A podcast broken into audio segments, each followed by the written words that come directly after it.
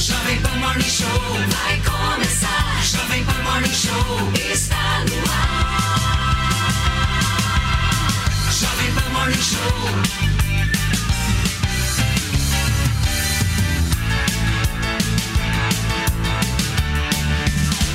Jovem Pan Morning Show.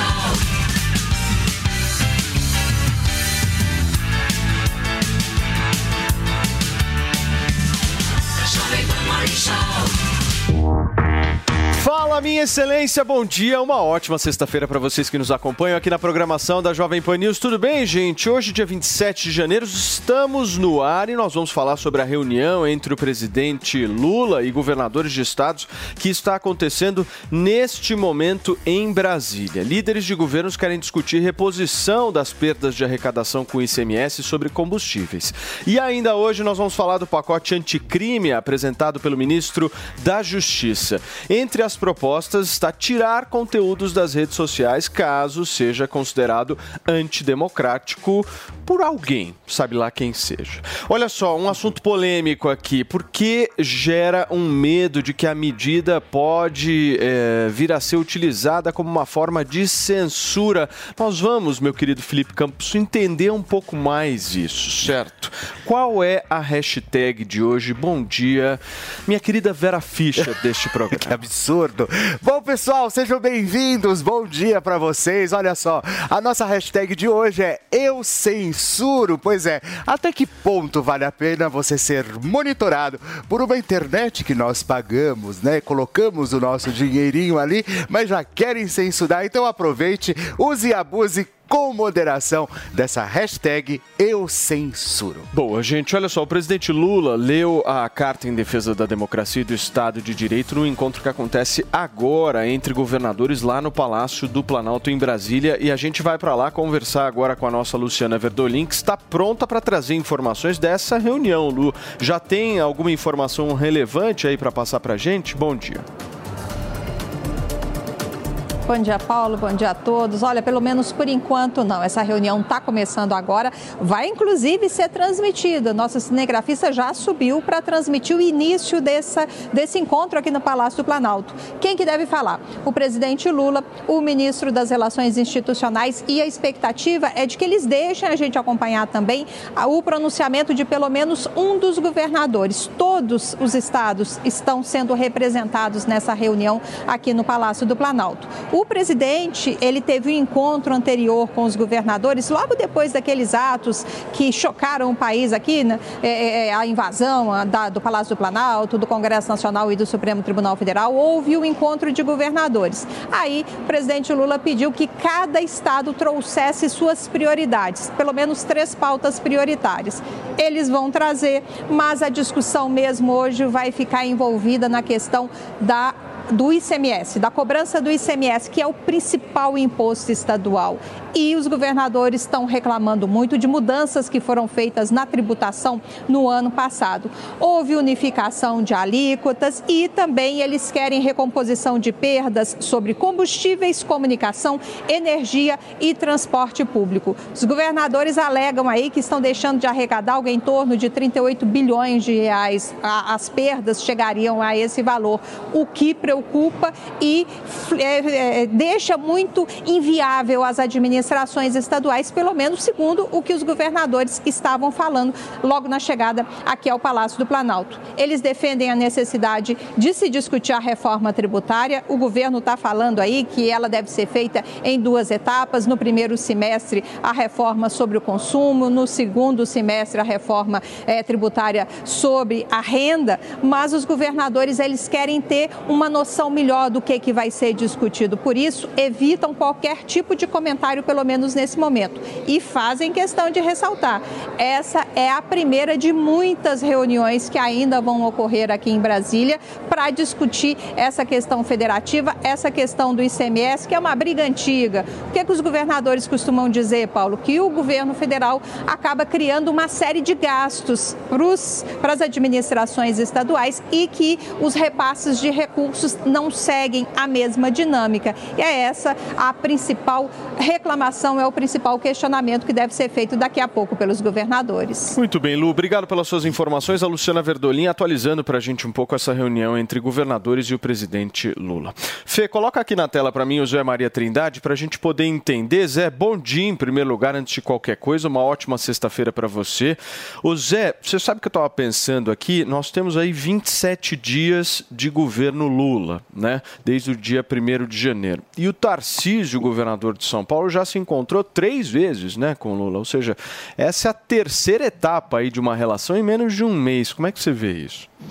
Eu tenho uma máxima aqui de que governo não faz oposição ao governo, né? Eu acrescentaria se não for o Zema. Muito bom dia, Paulo. Bom dia, Felipe. Bom dia a todos.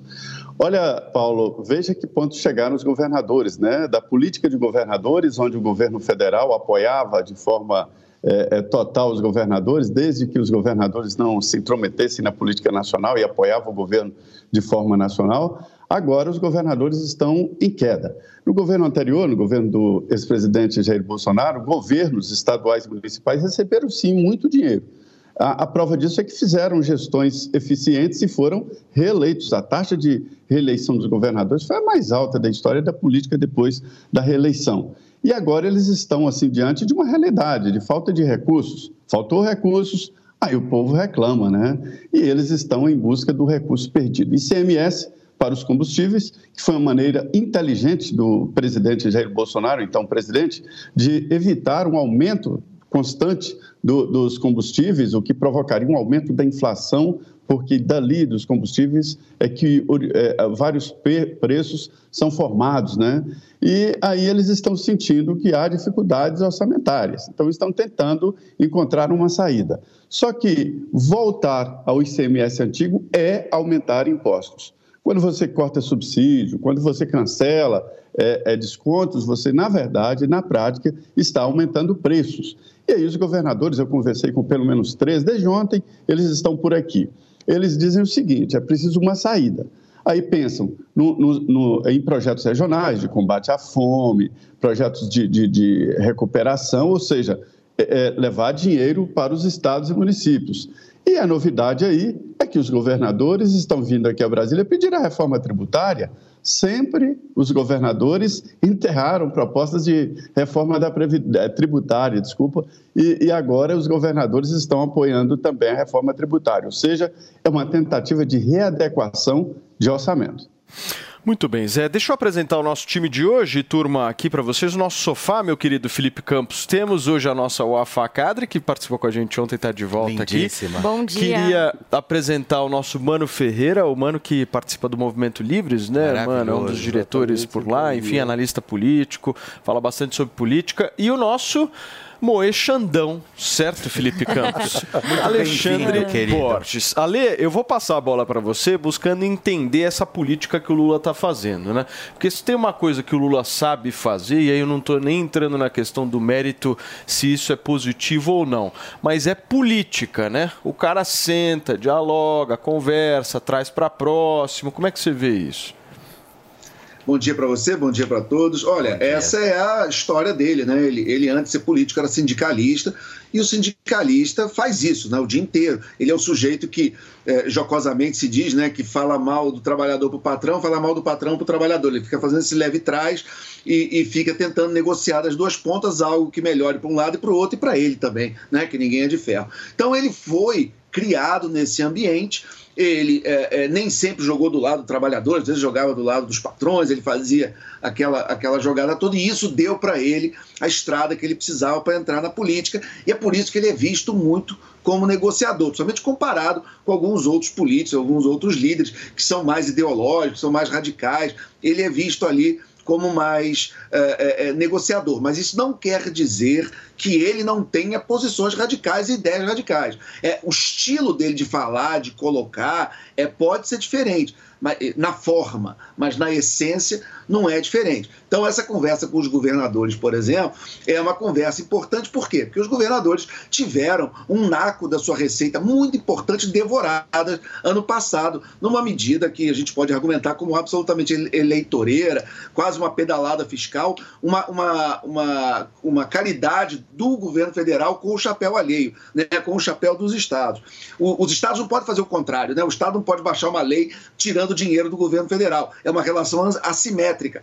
Mas o, o, os governadores que tinham vários problemas ali, embates com, com o presidente, eles, já que não conseguiram é, várias medidas que eles tentaram, eles acabaram também, de certa forma, sendo é, é, punidos com, com essa redução do SMS, que artificialmente baixou o preço da gasolina. É claro que daria um programa inteiro para a gente discutir preço de gasolina, mas houve um movimento eleitoreiro que abaixou artificialmente que baixou é, artificialmente esses preços e a bomba foi colocada agora né, é, é, no governo atual, tanto que Fernando Haddad teve aquele primeiro momento de dizer que ia é, é cortar o aumento de impostos, a ala política falou: você nem, nem louco, a gente chegando aqui já vai ter aumento de combustível, e aí ele teve, foi a primeira derrota dele como ministro da, é, da Fazenda, e a partir daí é, é, foi se adiando esse aumento. Mas os governadores vão brigar e alguma coisa eles vão sair. Eles não vão sair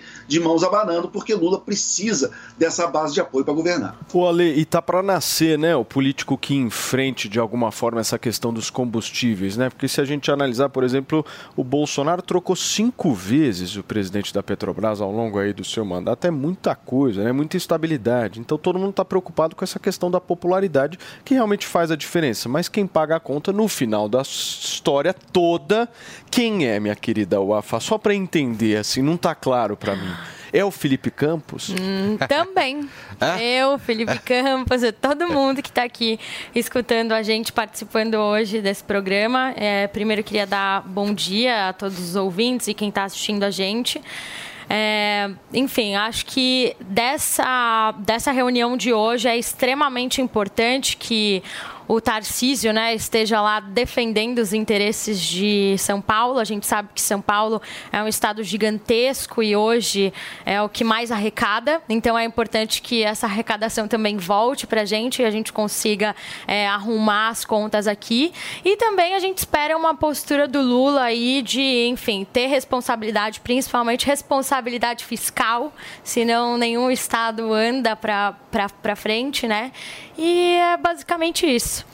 Perfeito. Ô, Mano, se a gente pudesse, assim, é, pensar do ponto de vista fiscal, como é que você está enxergando o Brasil de hoje? Estados falidos, né? Exatamente. Estados falidos. Primeiro, bom dia. bom dia. Muito obrigado pelo convite. É um prazer estar aqui participando do, do Morning Show. É, a situação das contas públicas no Brasil é muito complicada. E olhe que não é falta de dinheiro, porque a carga tributária brasileira é muito pesada, extremamente cara. O Brasil é, inclusive em comparação com a média dos países emergentes, a gente tem uma carga tributária muito maior, em torno de 31% do PIB, enquanto a média dos países emergentes é em torno de 27%.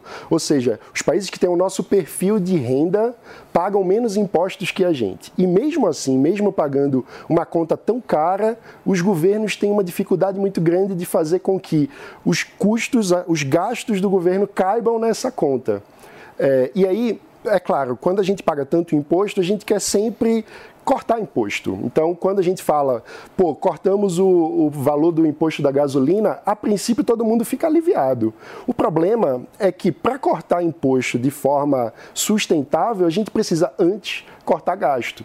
Porque se a gente corta é, imposto, mas o gasto do governo, que tem que ser pago com imposto, continua alto, esse desequilíbrio das contas acaba gerando inflação. Mas é muito difícil entender isso, né? Porque as pessoas, naturalmente, eu entendo as pessoas, por exemplo, que de alguma forma passam fome, as pessoas que, enfim, não têm dinheiro para abastecer um carro, elas não estão pensando em cortar o gasto do governo, elas querem resolvido o problema delas o mais rápido possível, né? Exato. O, a questão é que quando o governo não corta gasto, o problema aumenta porque a inflação se descontrola, então o preço da comida fica mais caro e aí aquela coisa, não importa o quanto a gente gaste para ajudar as pessoas a comprar a feira, se o dinheiro derrete no carrinho de compra, se quando eu chego lá o preço do arroz e do feijão está a cada semana, a cada mês mais caro, o que acontece na Argentina, por exemplo. Sem querer de maneira nenhuma causar algum tipo de tumulto aqui, mas o Bolsonaro fiscalmente é irresponsável e o Lula? Os dois, né? Porque é, essa situação, por exemplo, a gente viu o corte do imposto na gasolina, mas não foi, é, não teve um corte correspondente de gasto. E aí, na prática, o preço da comida ficou mais caro. O Lula, da mesma forma, até agora não mostra a que veio do ponto de vista fiscal. Mas o Lula Qual tem é uma vantagem, né? Ele não está enfrentando uma pandemia como, como o coronavírus. É, nesse sentido é complicado, porque ao mesmo tempo houve uma vantagem de gastos excedentes. Né? Durante a pandemia, o Bolsonaro conseguiu aprovar no Congresso o orçamento de guerra, então teve dinheiro para gastar como bem quis, não gastou de forma eficiente e mesmo assim não conseguiu equilibrar as contas. O Afalmano está falando que o Paulo Guedes foi irresponsável. Eu quero saber se você concorda com isso. É, eu acho que é um pouco delicado a gente é, falar sobre esse assunto, porque a gente precisa lembrar que o governo Bolsonaro enfrentou três anos de pandemia. Né? A gente estava três anos em uma situação é, completamente descontrolada, onde a maioria dos países do mundo não sabia o que fazer, e mesmo assim o Brasil saiu com as contas é, no azul. Então acho que é um mérito aí do, do ex-ministro Paulo Guedes, sim. Muito bem, gente. Você quer falar, por só, favor? Só complementar aqui, a questão é que a conta ficou no azul com alguns arrumadinhos, né? Por exemplo, a gente botou para frente o pagamento dos precatórios, que é um gasto que precisa acontecer. O que é, que é o precatório? É uma dívida dívida que o governo tem com o cidadão, que já foi julgada pela justiça, então o cidadão tem direito a receber aquele dinheiro, é muitas vezes o dinheiro de alguém que teve sua casa demolida, foi desapropriado, então teve seu direito de propriedade desrespeitado e precisa receber aquele dinheiro. E na prática, é, com uma medida do governo Bolsonaro, essa conta ficou para depois e a, com esse tipo de artifício que não é sustentável, porque essa conta chega, é, é, que as contas ficaram no azul. Mas... Perfeito. Gente, olha só, acabou a reunião do Lula com os governadores e agora tá, estão conversando com a imprensa, tanto o presidente Lula e também o ministro Alexandre Padilha. A gente vai ouvir um pouco dessa coletiva agora. Vamos ter esse momento de registro inicial da imprensa, depois vamos, o companheiro Stuckert vai direcionar os colegas da imprensa para que a gente possa fazer a nossa reunião. Senhor presidente, com a palavra o melhor apresentador que eu já tive. Bem, eu, se, eu queria... se eu quiser, talvez a vida de apresentador seja mais fácil de ministro das Relações Institucionais. Eu queria agradecer a cada governador, a cada governadora. Se me permitem, eu quero chamá-lo de companheiro, de amigos, porque essa reunião que está acontecendo hoje é uma reunião que eu previa que acontecesse nos primeiros dez dias depois da minha posse. E essa reunião é uma reunião para a gente estabelecer uma nova relação entre os entes federados desse país. Ou seja, tentar fazer com que o Brasil volte à normalidade, em que conversar não é proibido, reivindicar não é proibido, se queixar não é proibido, mas que não tem nenhum sentido que um presidente da República visite um Estado e ele deixa de visitar o governador, deixa de visitar o prefeito da capital, da data que ele visita, porque pertence a partido diferente, porque tiveram divergência numa campanha eleitoral. Ah, durante o processo de campanha, vale as críticas, vale os abusos, vale um monte de coisa. Mas depois que você governa, depois que você ganha as eleições, você deixa de ser candidato e vira governante. E ao virar governante, você tem que ter um comportamento minimamente civilizado em relação aos entes federados que compartilham da governança para que esse país possa dar certo. Essa reunião de hoje é uma reunião em que a gente vai fazer apresentações de alguma coisa para vocês com os ministros que vão falar, são quatro ministros. Eu quero que o Alckmin apresente para vocês o estado da arte de como nós encontramos o Brasil, porque certamente quem ganhou as eleições para governador, sabe, e é o primeiro mandato, também deve ter encontrado na transição coisas que não esperava encontrar. Depois que o Alckmin fizer a transição, nós vamos então fazer a fala dos ministros, mas, sobretudo, a gente precisa ouvir os governadores. Nós sabemos que cada governador tem as suas demandas locais, nós sabemos que os governadores querem discutir uma série de coisas que muitas vezes parece que nós não queremos discutir, mas nós temos que discutir. A, questão do ICMS é uma coisa que está na cabeça de vocês desde que foi aprovado pelo Congresso Nacional e é uma coisa que nós vamos ter que discutir. Nós podemos acertar, nós podemos dizer que não pode ou que pode, mas a gente não vai deixar de discutir nenhum assunto com vocês. A segunda coisa é que nós queremos ouvir quais são as coisas que vocês consideram prioritárias para os estados de vocês. Cada governador ou governadora já tem uma demanda, já tem na cabeça aquilo que ele pretende fazer. E nós, e todos vocês sabem que nós não temos o orçamento que nós desejávamos ter. O orçamento foi feito pelo governo anterior. Nós começamos a governar o Brasil antes de tomar posse, porque tivemos que articular uma PEC por conta de complementação do orçamento do ex-presidente, que não tinha colocado o dinheiro suficiente para pagar as coisas que já tinham compromisso de pagar. E eu sempre faço questão de agradecer ao Senado e à Câmara por ter votado a PEC tal como nós enviamos ao Congresso Nacional. Essa PEC vai nos permitir fôlego para cumprir os compromissos sociais que tínhamos assumido durante a campanha, mas nós sabemos que também vocês têm obras que vocês consideram prioritárias. Cada governador, cada governadora tem uma obra na cabeça que é a obra do seu sonho, que é a obra principal para o Estado, para uma região. E nós queremos compartilhar com vocês a possibilidade de repartir sabe, o sacrifício de fazer uma obra dessa. Ah, eu pretendo fazer com que o BNDES volte a ser um banco de desenvolvimento, e para ser um banco de desenvolvimento ele tem que ter paciência e competência de, se for necessário, emprestar dinheiro para que governadores possam concluir obras consideradas, sabe, inevitáveis para o Estado. É esse o papel do BNDES, foi no meu governo e voltará a ser. O BNDES voltará a ser um banco de desenvolvimento. O dinheiro que o BNDES captar, ele tem que ser. É, gente, nós estamos acompanhando então a entrevista coletiva do presidente Lula com a imprensa e também alguns governadores logo depois desse encontro de Lula e os governadores. Deixa eu voltar com o nosso Zé Maria Trindade aqui, Zé, para aproveitar um pouquinho mais da sua participação no programa de hoje. É, o Lula está insistindo nessa pauta do BNDES, né, Zé? É impressionante a insistência que ele tem com essa história de fomentar o desenvolvimento e promoção de cada vez mais empréstimos. No caso, ele estava mencionando aqui os empréstimos aos estados. Se eu não me engano, cada governador apresentou três projetos nessa reunião, né, Zé? É, é, é, um aceno para os empresários. Né? Os empresários gostam do BNDES, lá está uma fonte de recursos muito importante para financiamento e aí ganhar o apoio desse setor é muito importante. Olha, Paulo, o orçamento brasileiro ele é de 5 trilhões e 400 bilhões de reais, né? parece muito, mas logo de cara o serviço da dívida engole mais de 2 trilhões de reais. Então, 5 trilhões e 400 bilhões, 2 é, e 300 vai para o serviço da dívida.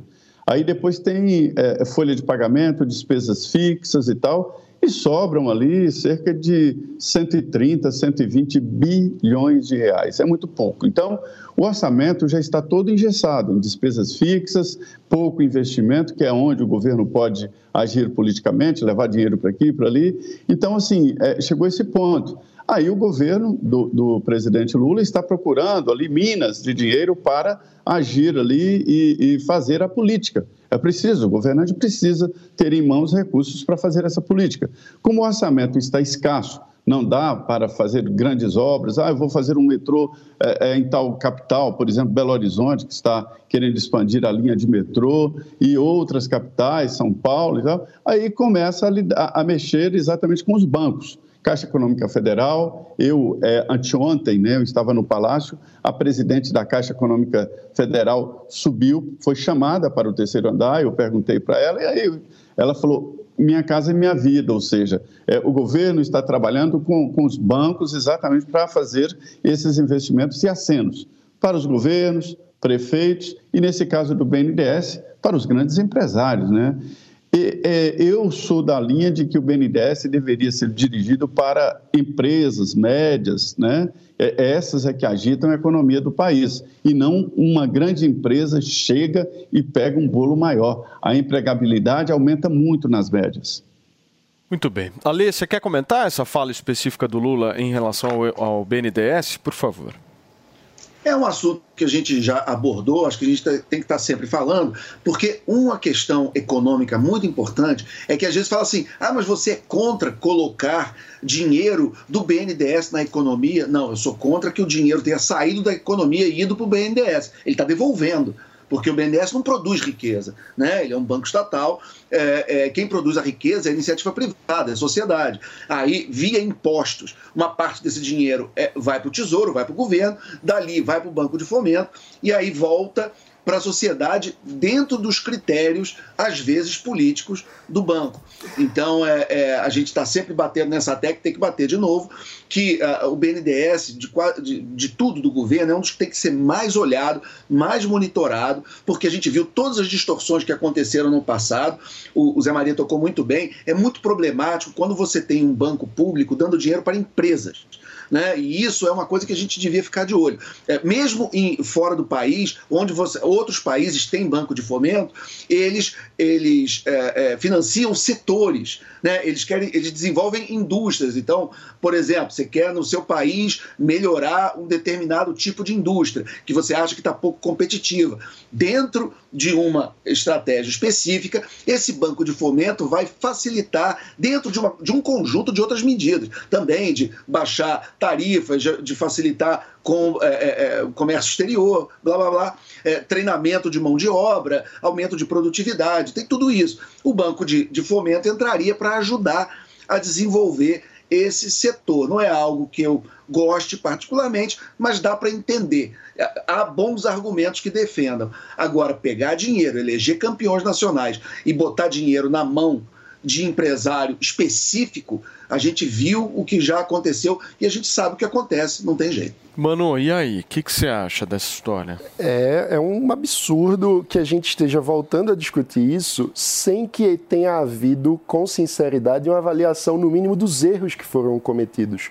Porque, como falou o Alexandre, campeões nacionais, a gente está falando de Ike Batista, JBS, Odebrecht, que a gente soube com o noticiário policial muito bem no que é que deu no fim das contas. E a gente volta a falar sobre colocar o BNDES com esse papel indutor da economia sem ter nenhum tipo de reflexão sobre o que é que deu errado, o que é que vai ser feito diferente para evitar aqueles problemas que aconteceram. Então acaba sendo revoltante ver é, esse tipo de, de questão que nos conduziu à maior crise econômica da história do Brasil durante o governo Dilma, esse modelo de desenvolvimento econômico e ele volta à pauta como se já não tivesse dado errado e, e sem nenhum esforço de dizer, peraí, mas essa lição aqui a gente aprendeu. Pelo contrário, o Lula, quando discursa, diz como fizemos no nosso governo, ou seja, com aqueles erros que já cometemos, vamos voltar a cometer de novo. É, isso agrada alguns empresários amigos do Lula, mas desagrada todo pagador de imposto. E aí, Wafá? Não, eu tô com o Mano nessa. É, eu acho que ele, a gente tem que lembrar que o BNDES aí foi uma grande distribuidora de jatinhos para alguns empresários, né?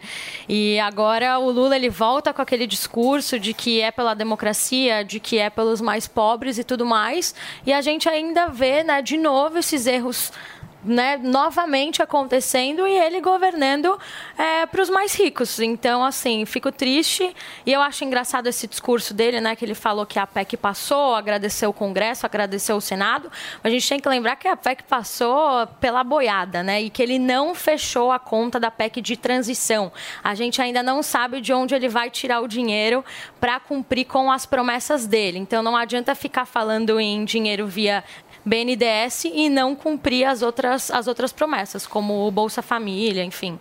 Muito bem. Zé, deixa eu só aproveitar só mais um pouquinho você aqui no nosso Morning Show de hoje. Semana que vem eu queria muito que você pudesse falar isso pra gente. Vai ser uma semana muito importante, né? Porque a gente está num verdadeiro limbo aí esse mês de janeiro de um congresso que na realidade não tem muita representatividade, porque já foi eleito o outro e aí o que foi eleito ainda não assumiu. Quarta-feira que vem tem posse no Congresso Nacional, né, Zé? Traz um pouquinho dessa expectativa. O que, que você acha que vai ser notícia na semana que vem? Olha, é, esse Congresso novo que chega, ele é diferente, principalmente no Senado Federal. São 81 senadores e qualquer mudança representa muito, né? É, na semana que vem vai ter aquela festa, né? No primeiro momento, aquele, aquela festa onde os deputados levam família, filhos, mulher, né? E, e, é a única vez em que a família participa desses atos aqui no, no Congresso. E aí fecha-se a cortina e começa a grande disputa, que é a, a, o poder. O poder está em disputa e nessa disputa o eleitor não participa, que é a presidência da Câmara, presidência do Senado, é, a mesa diretora do Senado e Câmara, né, vice-presidência, secretarias e as comissões permanentes. A toda poderosa Comissão de Constituição e Justiça e a amada Comissão Mista de Orçamento. É lá que os deputados se revelam, né?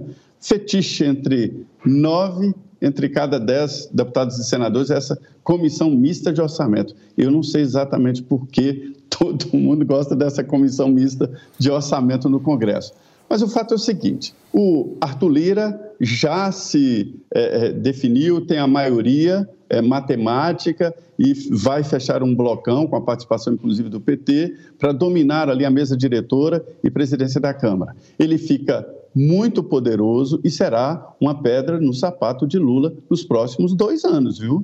É, é, é, é muito poder para o Congresso Nacional. Ele está fechando um blocão e, diante desse poder que ele chega, quer dizer, ele definiu não apenas ser reeleito, mas massacrar, ou seja, ganhar com a maioria muito grande. Agora, o Rodrigo Pacheco já conseguiu a maioria de partidos políticos ali, ele, ele será o próximo presidente do Senado Federal. Só que ainda existem alguns ruídos, como, por exemplo, Rogério Marinho, que é candidato é, à presidência do Senado, uma, uma, um lançamento do PL, com apoio do PP né, e de alguns partidos, e ali o Alcolumbre, que está fazendo uma movimentação, tentando voltar, tipo assim, olha, eu estou aqui atrás da porta, se não der certo, eu entro, né? Como aconteceu quando ele foi eleito, porque não deu certo o Renan, ele entrou e, e ganhou.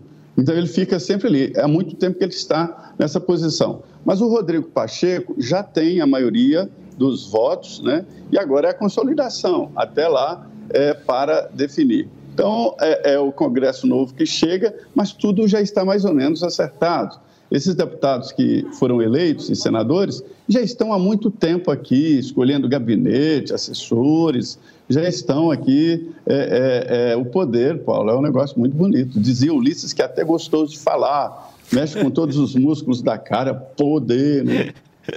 Zé, mais uma vez, obrigado pela sua participação. Zé Maria Trindade participando aqui com a gente do nosso Morning Show nesta sexta-feira. Ótimo final de semana, Zé. E a semana que vem promete, você vai estar aqui com a gente acompanhando absolutamente tudo. Tchau, Zé. Obrigado. Olha, gente, são 10 horas e 32 minutos para vocês que nos acompanham. Meu querido Felipe Campos, este sofá está cheiroso. Tá muito bom. Certo.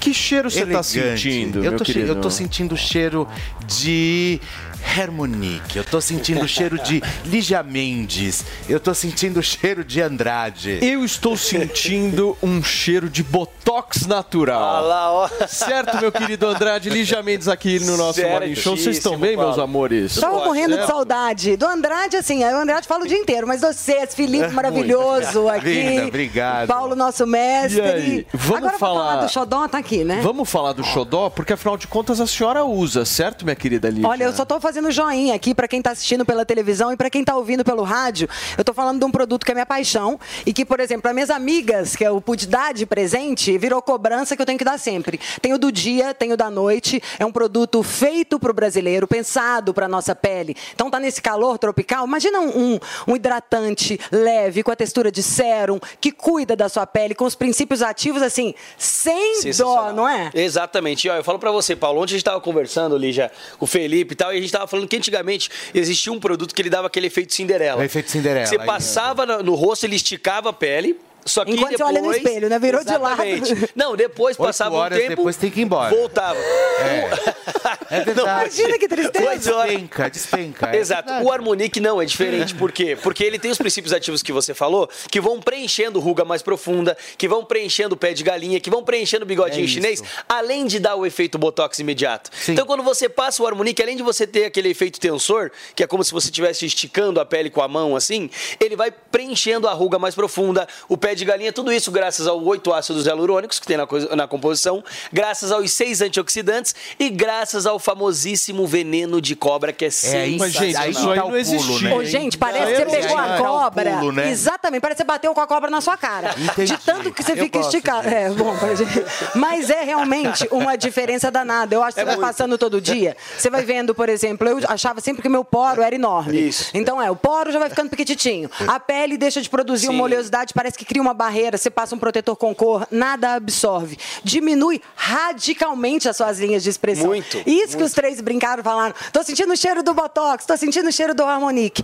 É um negócio realmente que estica a sua É. pele, é a plástica Imediato. natural, gente. É maravilhoso. É maravilhoso. Eu gosto de falar que é o botox diário, Não, Paulo. e pra Botox homem e diário. mulher, hein? Pra homens, pra Porque tem mulheres, muito homem exatamente. preocupado. O que com essa- com acontece? Harmonique queda. da Evic é insubstituível. Afinal ruga- de contas, gravidade é uma só. É uma É, o tempo chega, É, não tem pra onde chega- correr. Não tem pra onde correr. E assim, a ruga, a linha de expressão, uma hora ela vai aparecer. Por quê? Porque a, a gente sabe que nossa pele envelhece, que a idade chega, só que às vezes chega antes da hora. E a gente não quer que chegue antes da hora, porque se chegar antes da hora, a nossa aparência envelhece, a gente fica 10, 15 anos a mais Sim. com a aparência do que a gente realmente tem. Ai, e a que gente não quer isso, é tristeza. Não, triste. não, não, não, Então, E ó, a pele aí, começa a envelhecer aos 25 anos. 25 hein? anos começam a aparecer Pele linha de boa a expressão. sua, né? Então, gente, já pega o telefone, já liga pra gente no 0800 020 1726, mas liga agora, não Então, enrola. Andrade. Pega o telefone e liga 0800 Esse é o ponto. 020 1726, Paulo. Porque vocês falaram de um baita produto. Sim. Da minha Agora, todo paixão, Paulo, tá mudou minha pele. Não, então, é paixão, eu sei. Só que as pessoas também têm Ah. paixão pelo bolso. O Sim. bolso pesa. Certo, meu querido? É agora? Otávio. Eu vim Certíssimo. pra gente O levar que esse que preço você no vai chão. fazer? Vamos derrubar esse preço hoje, sexta-feira, pra gente arregaçar. Todo mundo vai amar, você. gente. Vocês vão passar mulherada e desconto homens. que eu tô conseguindo segurar pra, pra audiência do Morning aqui é uma coisa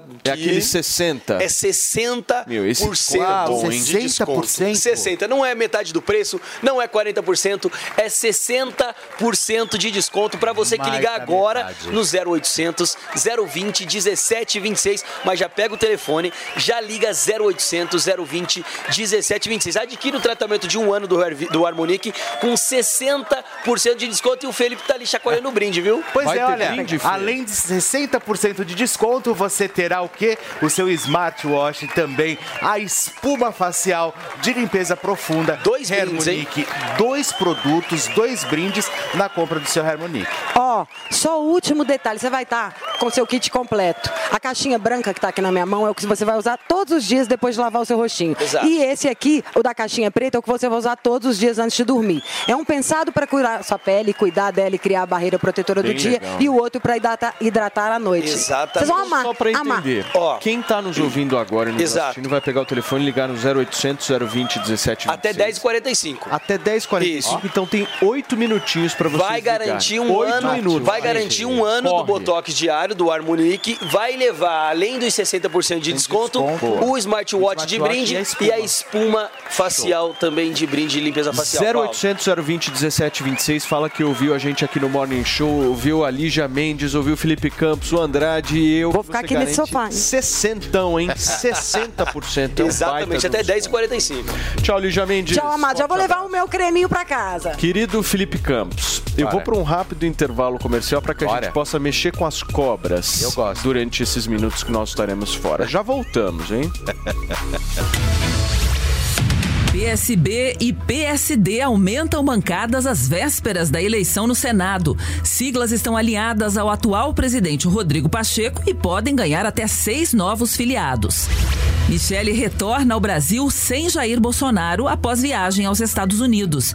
O ex-presidente está em Orlando com o filho Carlos Bolsonaro e não tem previsão de retorno ao Brasil.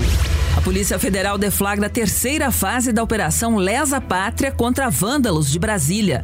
Agentes cumprem 11 mandados de prisão preventiva e 27 de busca e apreensão em cinco estados e no Distrito Federal. Aos 93 anos de idade, o segundo homem a pisar na Lua se casa pela quarta vez. Astronauta norte-americano Buzz Aldrin fez parte da missão Apollo 11 no mês de julho de 1969. Dupla brasileira é campeã no aberto da Austrália de tênis. Luísa Stephanie e Rafael Matos conquistaram o primeiro grande slam do ano nas duplas mistas.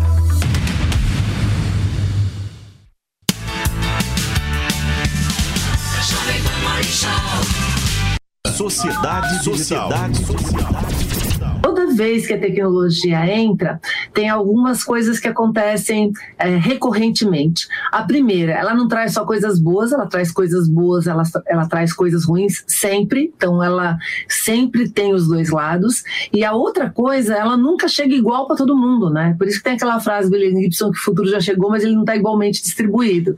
E o que, que a gente percebe desde o início da história da humanidade? Quem tem acesso à tecnologia sempre são os mais privilegiados. Então, se a gente não tomar cuidado, é isso mesmo que está acontecendo, que você é, mencionou, né? A gente tem, ah, por um lado, uma aceleração, que é o que todo mundo fala, né? Ai, a pandemia digitalizou e deu uma aceleração. A aceleração não foi igual para todos, e nem foi igual em todas as áreas. A gente pode falar depois um pouquinho sobre a parte de segurança. E, nesse sentido, quando a, a, você tem essa aceleração e ela não é igual, ela pode criar o quê? Muito mais gaps, ou seja, muito mais de é, é, distância entre as, as várias camadas é, sociais. E foi isso que aconteceu. Sociedade Digital. Todo domingo na Jovem Pan News. Todo brasileiro tem no currículo grande experiência em não desistir e habilidade de sobra para evoluir sempre. Comece hoje mesmo a estudar na Uniaselv, o maior EAD do Brasil, e escolha entre as mais de 160 opções de cursos com tutor exclusivo por turma, mensalidades acessíveis e bolsas a partir de 30%. Na Uniaselv, você estuda quando e onde quiser pelo Léo App, com navegação gratuita que não desconta do seu pacote de dados. Acesse uniaselv.com.br e faça sua inscrição. Uniaselv. E aí, tá embarcando no mundo de apostas esportivas e não sabe por onde começar? Então conheça o vaidebob.com. Simples, fácil e intuitivo, o site te oferece as melhores odds do mercado e tem mais. Nas redes sociais, arroba vai de Bob, você tem postagens diárias sobre as principais disputas e dicas para fazer aquela fezinha. Muita gente acha que apostar é um bicho de sete cabeças, mas agora que você tem o Vai de Bob, fica relax. Então já sabe, na dúvida, vai de Bob. A Jovem Pan está com você em todos os lugares e em todos os momentos. De manhã, informação e opinião na medida, para começar o dia do jeito certo. Bem-vindo, já estamos no ar, começando o Jornal da Manhã para todo o Brasil. Os principais assuntos. A notícia de última hora. Uma frente fria chegou ao Rio de Janeiro. E aquilo que mexe com a sua rotina. Até o momento, o engarrafamento. Tudo passa pelo microfone da Pan. A Jovem Pan está com você o tempo todo, com som e imagem. De Brasília, Luciana Ventura. Topo Preta, como é que foi a conversa com o Marcelinho? Rio, Rodrigo Viega. Viu só? Acesse jovempan.com.br, baixe o aplicativo da Panflix e se inscreva em nossos canais no YouTube. Jovem Pan News.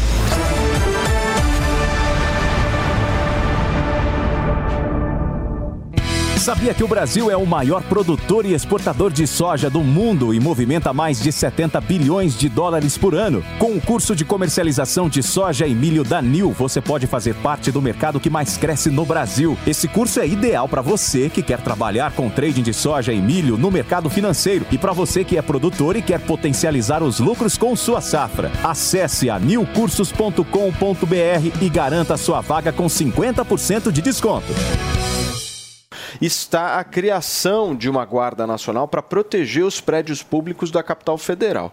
O Fê vai contar para gente quais são os detalhes desse pacote, mas antes eu queria muito receber você que nos acompanha no rádio. São 10 horas e 42 minutos. Você que chegou agora, a gente vai começar a discussão do pacote de medidas de segurança que foi apresentado pelo ministro Flávio Dino, certo, Fê? Bom, é isso aí. Olha só, Holiday Off, mano, é, no pacote consta ainda a proposta de uma medida provisória que pretende pretende exigir das plataformas digitais a criação de mecanismos mais rigorosos de monitoramento e remoção de publicações com ataques à democracia. A proposta de tirar conteúdo das redes sociais vem sendo defendida pelo governo Lula, mas está gerando polêmica sob receio de que a medida possa vir ser utilizada como forma de censura. Vamos começar a ler com um raciocínio teu sobre esse pacote. O que, que você concorda e o que, que você discorda de tudo?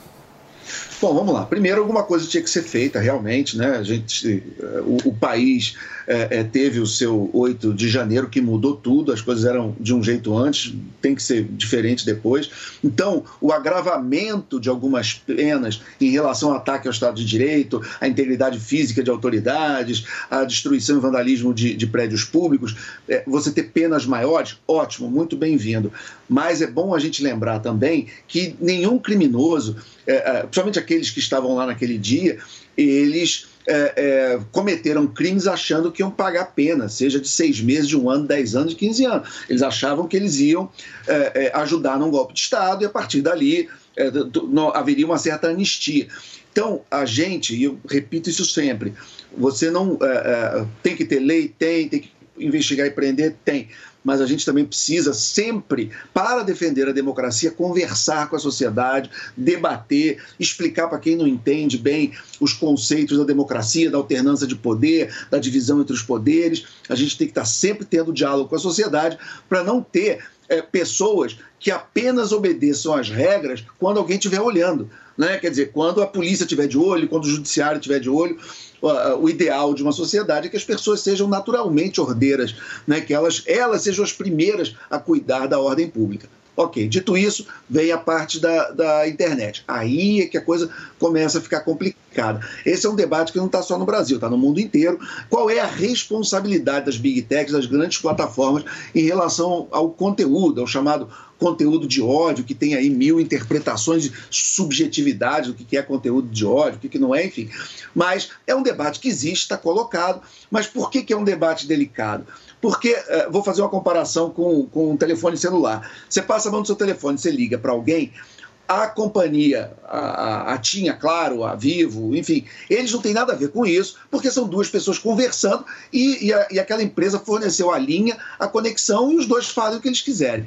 As empresas de rede social, aí a gente vai para outro caminho. Por quê? Porque aí você tem uma, uma postagens públicas, você tem uma geração de conteúdo que pode ir muito rápido para milhões de pessoas e a gente está aprendendo, todas as sociedades estão aprendendo a lidar com isso. Eu acho que uma distinção muito clara que tem que ser feita, até para proteger a liberdade individual de qualquer avanço do PT em relação à censura, à liberdade de expressão, é a gente separar o que é comunicação individual e o que é comunicação de massa comunicação individual. Se você, o grupinho da família, bate um papo, troca uma ideia, ok. Agora, quando você tem mensagens que são destinadas às massas, que viralizam para milhões de pessoas, a sua responsabilização equivale à responsabilidade é, é, de veículos de comunicação, de TV, de rádio, de, de, qualquer portais de internet, ou pessoas públicas. Quer dizer, todo mundo que é, é, coloca as suas ideias para influenciar a opinião pública, centenas, milhares, milhões de pessoas, você pode ter o direito de fazer isso, mas você também tem responsabilidades proporcionais ao tamanho da influência que você está tendo na sociedade. O Holiday, se eu te conheço um pouco, você não concorda muito com Alexandre Borges. Eu estou errado? É, de fato, não, não concordo. Na verdade, eu traduziria todo o comentário do Alexandre Borges numa única frase: o início da censura. É disso que se trata. O governo está avançando e avançando muito rapidamente com o seu autoritarismo na tentativa de fazer com que nós nos calemos. É disso, é disso que se trata. Infelizmente, o dia 8 de janeiro acabou se transformando numa espécie de justificativa para que o governo criasse diversas medidas ou passasse a estudar diversas medidas, juntamente com boa parte eh, do Poder Judiciário, para restringir cada vez mais as manifestações nas ruas, mas principalmente nas redes sociais. Não vamos nos esquecer que agora foi criada também a tal da Procuradoria da Democracia, que nada mais é do que funcionários públicos do governo federal, não são funcionários de Estado, são funcionários do governo, verificando as redes sociais e aquilo que eles considerarem como desinformação será denunciado, será perseguido, será caçado, será proibido. A grande questão é: dizer o que é ou não é desinformação é a mesma coisa que dizer o que é ou não é verdade. Do ponto de vista prático, o que está se criando é um ministério da verdade. E nós vimos isso onde? Em outras ditaduras. E curiosamente, justamente nas ditaduras amigas deste governo e amigas do petismo. Isso aconteceu e acontece até hoje na Venezuela, isso aconteceu e acontece até hoje em Cuba.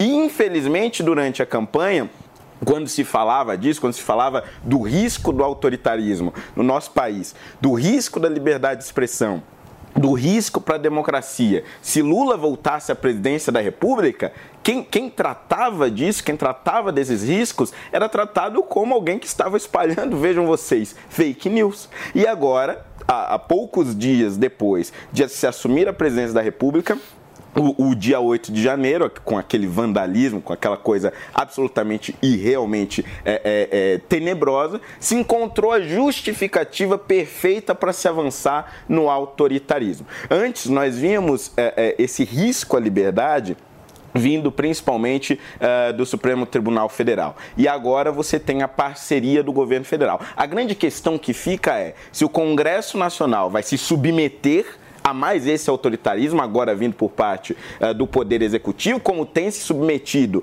a, a, a censuras feitas, inclusive, a, contra parlamentares vindas do STF, ou se esse Congresso Nacional vai reagir de alguma forma. Essa é a grande questão. Pô, mano, se eu te conheço, você discorda do Holiday. Eu discordo em partes. Eu vejo com muita preocupação esse debate. É, uma das primeiras coisas que eu discordo, por exemplo, é dizer que se trata do início da censura no seguinte sentido: o Brasil nunca foi um paraíso da liberdade de expressão. A gente, há décadas, é o país que lidera o ranking internacional do Google de remoção de conteúdo da internet. Ou seja, o, a cultura antiliberal em relação à expressão é algo muito com história muito longa no Brasil. É, então, enfim, eu vejo com muita preocupação é, essa, essa questão. Eu acho que é não podemos aceitar um debate baseado em remoção de conteúdo. Seria possível, por exemplo, a gente falar sobre uma regulação é, de formatos é, em, em, rede social. Por exemplo, se fala muito sobre o uso de robôs na distorção do ambiente digital, da distorção do, do ambiente do debate público. Isso, na prática, funciona como uma espécie de fraude da arena pública de debate. Né? Se, no lugar de ter pessoas orgânicas, reais, debatendo, eu faço uso de tecnologia com robôs para distorcer o ambiente de percepção das pessoas, isso é o equivalente a fraudar o ambiente do debate público para fazer parecer com que uma opinião é mais é, compartilhada pela sociedade do que é de verdade. E a gente sabe que as pessoas tendem a, a querer ser incluídas em grupo. Então, esse é um efeito, o efeito de achar que uma opinião é mais compartilhada do que ela é de fato, que importa para a configuração do debate público. Então, esse tipo de é, questão, é, inclusive, tem sido é, debatida na União Europeia, em democracias avançadas, e eu acho uma questão relevante. Agora, quando a gente fala, de fato, em, em regular conteúdo, aí, é, aí eu vou concordar com o Holiday que isso é muito perigoso. Mas é é muito perigoso, mas também não é o início de uma ditadura ou algo do tipo, porque no Brasil nós sempre, historicamente, tivemos então, uma relação já complicada com a liberdade de expressão. Buscando entender isso que vocês estão falando agora, o Bolsonaro defendeu a liberdade? A dele e dos amigos dele, mas não a dos outros. Mas ele não perseguiu não? ninguém, é, né? É, não existia quando, um tribunal por exemplo, assim. Quando, quando ele mandava jornalistas calarem a boca de forma é, explícita no meio de uma entrevista coletiva, ele estava efetivamente desrespeitando a liberdade de imprensa do jornalista que fazia mas uma pergunta é uma política incômoda. de Estado, né? O que a gente está vendo agora é uma, política, uma política, de governo criando organismos. parlamentares. Exatamente. A pergunta foi é. se o Bolsonaro respeitou a liberdade de expressão. Né? Não, quero tô saber dizendo é- se, se isso é uma verdade, porque ele fala muito isso, né? Liberdade, liberdade, liberdade, mas ele foi um defensor real da Ele liberdade. respeitou, ele não, O que que tornou, você acha, ele não tornou a esquerda crime igual esse atual governo está querendo fazer agora, né? Eles estão usando isso como justificativa e desculpa para colocar toda a oposição em uma caixinha de crime, porque quem é que vai julgar e dizer o que, que é democrático e o que, que não é? E aproveitando, né, isso que está acontecendo, a primeira coisa que eu queria falar, cobrem o seu deputado, porque esse Congresso aqui agora é que vai aprovar essa PEC. Então, cobre o seu deputado ou deputada que você votou, que você elegeu e colocou lá, para que ela não passe essa PEC. E aproveitando que eles estão indo contra essas fake news, eu separei algumas fake news aqui desse atual governo que eu acho que eles deveriam começar a julgar a partir de agora. Então, eles, eles lançaram uma propaganda escrito: empréstimo sem risco do BNDES. Não existe empréstimo sem risco. Outra coisa, impeachment é golpe. Mais uma coisa que eles devem julgar aí nesse tribunal. Não posso corrigir a tabela do IR. Mentira, pode sim. Previdência não é deficitária. Mentira. 120 milhões de pessoas passando fome. Então, aí, né, algumas coisas do atual governo que se encaixam como fake news. Então, acho que eles podem começar a, a julgar isso também. Ô, Ale, você tá meio bravo com o Holiday, né? Eu senti. Não, eu tô, eu tô meio bravo de estar no telão, porque aí eu fico querendo me meter na conversa. Eu sou tão nervoso de ficar aqui. Mas, enfim, vamos lá, respirar fundo. Olha, em primeiro lugar, pelo contrário, eu queria concordar em relação à censura. No dia que tiver censura no Brasil, nós todos aqui vamos estar do mesmo lado. Ninguém aqui apoia a censura, de forma alguma. Agora, a liberdade de expressão ela não é ilimitada nem nos Estados Unidos, em lugar nenhum. Existem, se você olhar, a Constituição Americana, a primeira emenda, tem algumas limitações, no Brasil também tem, né? Por exemplo, é, além das limitações óbvias de pornografia, de incentivo a crime, você tem, é, por exemplo, os crimes contra a honra, calúnia, injúria e difamação. Né? Você, não pode, você não tem liberdade para caluniar. Né? Você, é, é, tem, você vai ser responsabilizado judicialmente se você, em público, caluniar alguém, porque você está gerando dano. Né? Então, quem é que julga isso? O judiciário, pelo amor de Deus. Né? É, quem é que julga as coisas? O judiciário. Né? E, e o mesmo judiciário que julga todas as outras leis e aplicação das leis no Brasil vai julgar essa também. Em relação à, à produção de, de, mentiras do governo, por exemplo, especificamente essa questão do golpe, não foi golpe, é mentira. O deputado Kim Kataguiri, inclusive, já está acionando o governo. É bom a gente citar até para dar o crédito a quem merece. Agora, a, gente não pode confundir liberdade com faroeste entendeu? Com terra de ninguém. Porque terra de ninguém não é do interesse de ninguém, muito menos da sociedade. Então, o que o, o problema dessas, das redes sociais que eu vejo é que elas demoraram muito a oferecer para os países onde há esse tipo de debate alternativas para que o Estado não entre. Eu vou dar um exemplo de algo que eu conheço bem por ter trabalhado tantos anos da minha vida em publicidade. Você tem o CONAR, que é um conselho de autorregulação da propaganda. Por que, que ninguém fala em proibir propaganda, censura em propaganda? Por quê? Porque o próprio setor da publicidade ele se autorregula e a sociedade está satisfeita com essa autorregulagem. Então você tem um conselho ali que tem membros da sociedade civil, você tem membros das agências de publicidade, dos anunciantes Sempre quando tem uma reclamação da população ou quando tem algo mais polêmico levantado pela imprensa, abre-se um procedimento no CONAR e o CONAR julga e muitas vezes algumas propagandas são tiradas do ar. É, é, aí o que acontece? Você não vê ninguém. Mas não é a mesma coisa, Alexandre, pelo amor de Deus. de um lado nós estamos falando de, de uma, de uma propaganda abusiva, de outro lado a gente está falando de criminalização de aposentados que estavam na frente um de quartéis. absurdo. A política ela é Muito feita bem. de acordos e não com censura. É um absurdo esse tipo de Muito bem, Quem está defendendo censura, pelo amor de Deus. É, é, e por Isso é favor, não censura. se. Não, Isso é censura. Vocês estarem no estúdio Não e eu é- estar não aqui. tem outro Muito bem. O que é um absurdo, meu querido Felipe Campos, é a gente deixar o Bruno Pinheiro esperando desse jeito. certo? principalmente o Coloca o Bruno Bruno. Pinheiro aqui na tela para mim, gente. Vamos falar um pouquinho de reeleição e das articulações. Há seis dias das eleições que vão definir a sucessão do comando do Congresso Nacional, o presidente Lula se reuniu com o presidente do Senado Federal, Rodrigo Pacheco, candidato à reeleição. O encontro fora da agenda durou quase três horas e serviu para fortalecer o que todo mundo já sabia: o apoio do bloco governista à candidatura candidatura de Pacheco e quem vai explicar, dar mais detalhes aqui, é o maior topetudo da Jovem Pan, certo? Bruno Pinheiro. Por favor, Brunão, chega mais justamente um jantar ontem. O que a gente já, já fala há muito tempo é que não existe almoço e nem jantar de graça, né?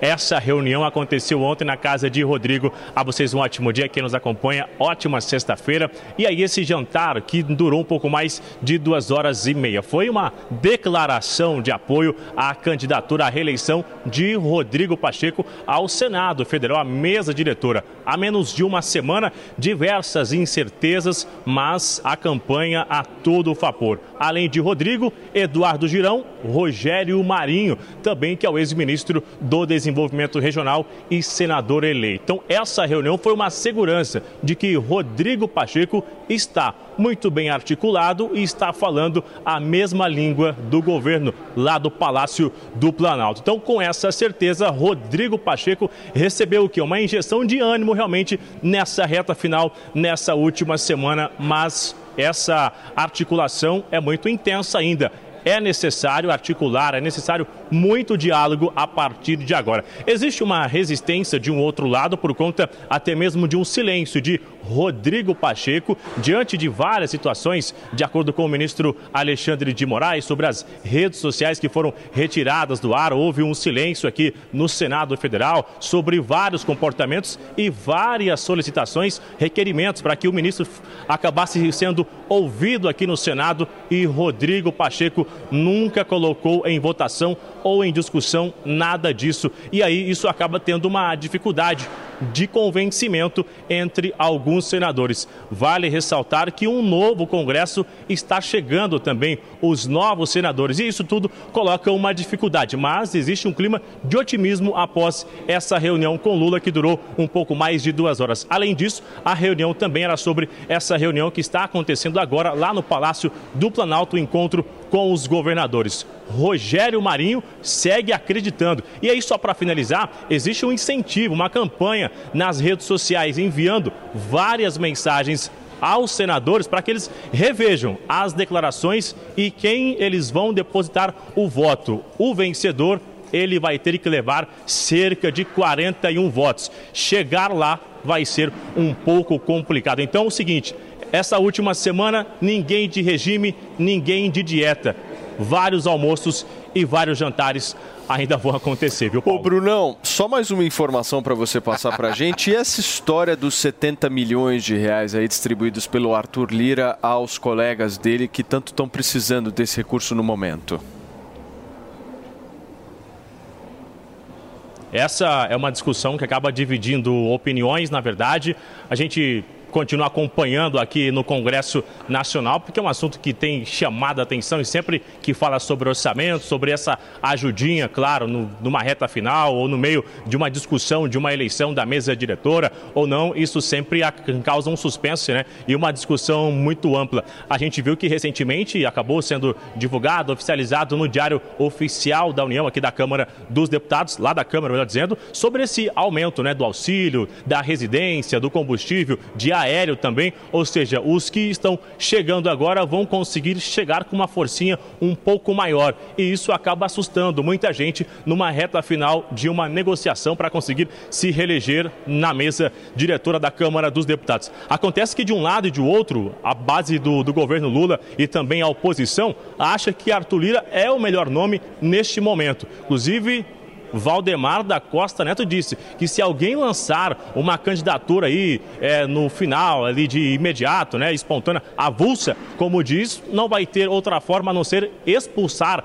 esse nome, porque não vão aceitar, já alinharam com Arthur Lira de fato. E a gente relembra que Arthur Lira foi um importante aliado de Jair Bolsonaro em várias discussões aqui no Congresso Nacional, inclusive essa que estão hoje colocando em discussão lá no Palácio sobre essa redução do ICMS. Arthur Lira foi um um virtuoso aliado de Bolsonaro aqui no Congresso Nacional na reta final, viu, Paulo? Perfeito, Brunão. Obrigado pelas suas informações. O Bruno Pinheiro, direto de Brasília, atualizando para a gente um pouco dessa eleição agora do dia 1 de fevereiro. O Fê, nós falamos desses 70 milhões que foram distribuídos é. aí pelo Arthur Lira. Para onde foi esse dinheiro? Foi destinado a quê? Pois é, olha só, isso, isso ainda está gerando uma polêmica muito, e ainda vai gerar muita discussão. O, o Lira deu aos deputados, pessoal, em menos de um mês, 9 mil reais para gastar com combustível e 4 mil para outras despesas, além de aprovar reajuste salarial de mais de 7 mil a partir de abril. Pasmem. Caramba, já a partir de abril, sete, sete contas. Tá bom, né, ô mano? Isso é um tema muito importante, viu? Porque o Congresso brasileiro é o segundo mais caro do mundo em números absolutos, fica atrás apenas do Congresso americano, Estados Unidos um país muito mais rico. E Quantos deputados compara... tem lá nos Estados Unidos? Não, não, vou saber de cabeça. Mas é, é nessa proporção, assim? Mas, mais de 500 é, pessoas? E, e quando eu tenho outro dado pior, que quando a gente compara o orçamento do Congresso pela renda média da população, aí o Brasil é o campeão de gasto é, no Congresso. Isso é, é um absurdo e eu faria um link com o tema anterior. Quando a gente fala sobre defesa da democracia, é muito importante que a gente é, tenha é, em mente o quanto nós precisamos fazer com que as instituições democráticas sejam vistas pela população como legítimas. E quando as instituições se uhum. apropriam do orçamento público em benefício de seus próprios integrantes, o que a gente vê é o oposto do, do que deveria ser o espírito da democracia. É pegar os recursos da sociedade em prol dos próprios privilégios. Então, se a gente deseja fortalecer o espírito democrático no Brasil, e eu acho que esse é um compromisso de todos nós aqui, é fundamental que a gente discuta a sério os privilégios do Congresso e faça com que esse jogo mude. O Estado precisa servir a sociedade e não se servir da sociedade. Eu tenho, Congresso, você tem o número é, aí o Congresso, dos Estados Unidos? O Congresso possui 535 membros votantes, dos quais 435 representantes e 100 senadores. Perfeito. Então, ah. mais ou menos a mesma coisa, né? Se a gente puder fazer essa. Agora, por que, que custa tão caro, AFA? Eu acho difícil é, a gente falar em privilégios, né? Assim como o Mano trouxe aqui pra gente, porque seguinte, né? Entre e sai governo no Brasil e o Centrão continua lá mandando em todo o Congresso. Então, assim, parece que a gente vive um looping eterno, parece que a gente está sempre revendo a história. E enquanto a gente não mudar é, o que a gente faz, a gente vai continuar tendo os mesmos resultados. E é o que acontece hoje. O Centrão comanda o Congresso. Né? Não é a primeira vez que a gente ouve falar em distribuição é, de, de dinheiro ou a procura de de, compra de votos. Então, assim, é, não adianta a gente ficar aqui dando murro em ponta de faca e reclamando enquanto a gente não varrer é, o centrão de lá. É muita, muita inocência a gente acreditar que a gente vai ter aliados de centro para sempre, assim como o governo anterior fez, infelizmente. Né? Mas eu vou falar uma coisa para vocês. Eu acho que essa nova política, se a gente for analisar, desde as manifestações de 2016, talvez ela tenha falhado em alguns pontos. Com certeza. Pontos importantes, assim. Porque, sei lá, esse foco do combate ao privilégio, isso é extremamente válido. Mas se você for analisar do ponto de vista da pessoa que está mais necessitada, isso não muda nada a Sim. realidade dela. Hum. Isso não dá mais comida para ela, isso do ponto de vista prático. Eu tô falando assim, pô, vamos, vamos fazer um negócio. Os caras estão pegando aqui e eu vou ganhar daqui. Não acontece isso, né? O cara continua passando fome, o, o índice de desemprego continua altíssimo, inflação, aquela coisa toda, gasto da máquina pública, nada muda.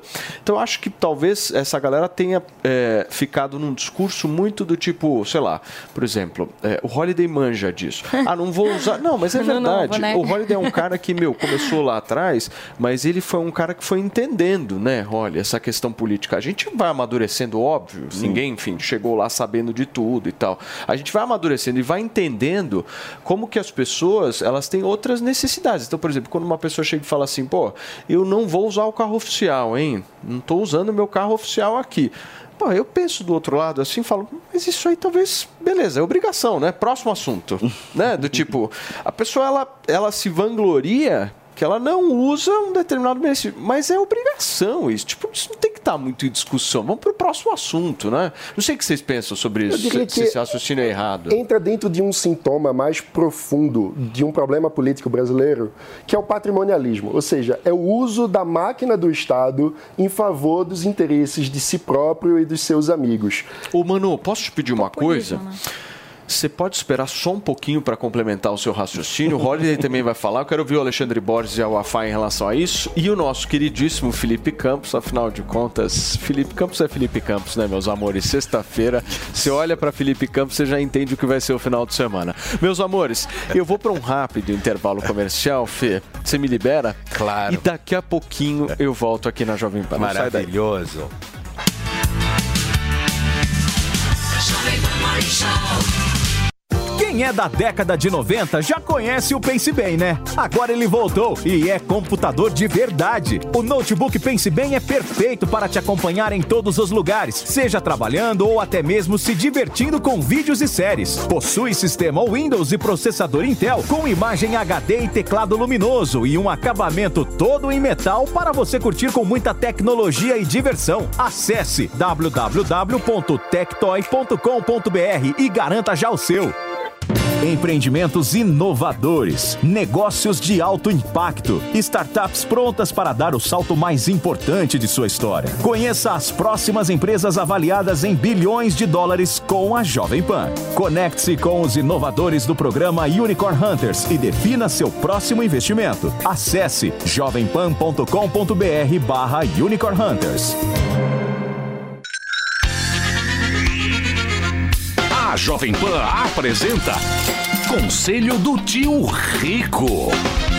Senhoras e senhores, Daniel Zuckerman, tio Rico está sempre na área ao seu dispor, né? tio? Sempre aqui, vamos, em risque, ano de eleição, vambora! Você é um cara profissional, um cara que sempre lutou pelo trabalho. E uma frase que você me falou do Oscar Wilde, você falou.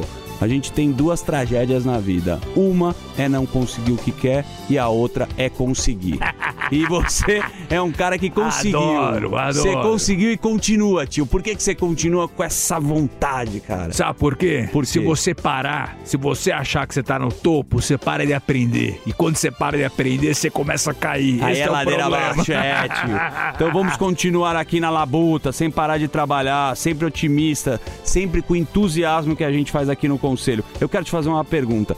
Crise, estão falando aqui, você é amigo do Rei Dálio, né? Já teve com ele algumas vezes, né? O Edálio é um cara que eu admiro demais, adoro. Puta de um gestor. Maravilhoso. Grande gestor. E ele sempre canta umas bolas. Tá falando crise mundial, vem aí, falam de recessão. A gente tá vendo treta na China, Estados Unidos, guerra. A gente tem muita coisa para deixar a gente desesperado. O que que você acha se vai ou não acontecer uma crise mundial e como que a gente faz para se proteger? Zuki, a crise mundial que pode acontecer no pior cenário é uma recessão. Diferente do que aconteceu em 2008 nos Estados Unidos, que é uma bolha. Todo mundo fala, pô, a bolha imobiliária em São Paulo, a bolha do. Que bolha que você tá olhando? Certo. Porque a bolha é quando você tem uma, um crescimento descoordenado, sem fundamento algum. Se você tem hoje pessoas que compram um metro quadrado em São Paulo a 40 mil, 45, 50, quem, tem, quem tem, tá comprando tá vendendo. Verdade. Quando você tem uma bolha, um crescimento extremo. É igual a bolha.com dos anos 2000. Não aconteceu? Não aconteceu, O porra. bug do milênio? Bug do milênio. Então o ponto é o seguinte, Zuki, o crescimento orgânico com um pouco de recessão, de inflação, isso vai acontecer. Só não pode se desesperar. A China vai continuar crescendo, Estados Unidos é uma potência global que vai continuar crescendo e Europa vai patinar crescendo marginalmente. E o Brasil, meu amigo, cresce um pouco, volta, vai, volta. É o samba total aqui. o samba é a raiz, é a tradição do nosso Agora, país. esse- A gente sabe sambar, tio. É, sabe, tem que rebolar muito. Tá você certo. rebola bem. Eu Eu já vi no carnaval, já vi você rebolando. Não me expõe, tio. Agora, o ponto é o seguinte, Zuki, esse ano é eleitoral. Então tem que votar com consciência. O que manda no país é economia. Ideologia deixa de lado. A economia é o que manda. E quem quer gastar muito vai cobrar depois a conta. Então vota direitinho pra você não ter erro. Boa, tio. Esse foi o conselho do tio Rico aqui na Jovem Pan. Beijo grande. Conselho do Tio Rico. Informação e opinião. Jovem Pan News. E aí, tá embarcando no mundo de apostas esportivas e não sabe por onde começar? Então conheça o vaidebob.com. Simples, fácil e intuitivo, o site te oferece as melhores odds do mercado e tem mais. Nas redes sociais, arroba vai de Bob, você tem postagens diárias sobre as principais disputas e dicas para fazer aquela fezinha. Muita gente acha que apostar é um bicho de sete cabeças, mas agora que você tem o Vai de Bob, fica relax. Então já sabe, na dúvida, vai de Bob. Você, conectado com a informação, rádio e internet. Jovem Pan News. Você aprova a maneira que a filosofia é ensinada? Está na hora de você conhecer o outro lado da história. Aquela que sempre falaram que era o lado errado e passaram por cima da obra dos seus pensadores. O curso Pensadores da Liberdade é o manual definitivo do conservadorismo e do liberalismo. São 20 anos de estudos disponíveis para você conhecer a fundo o caminho para chegar ao ideal da liberdade. Acesse niucursos.com.br, N-I-U cursos.com.br e descubra a versão que não te ensinaram. Dos custos, o Centrão e o PT tinha tudo ali à sua disposição. Quer dizer, eles pegaram os recursos que eles tinham, é, investiram no, no, naquele método de fazer política e foram sendo bem-sucedidos. E nós fomos restringindo cada vez mais o nosso poder de trabalho.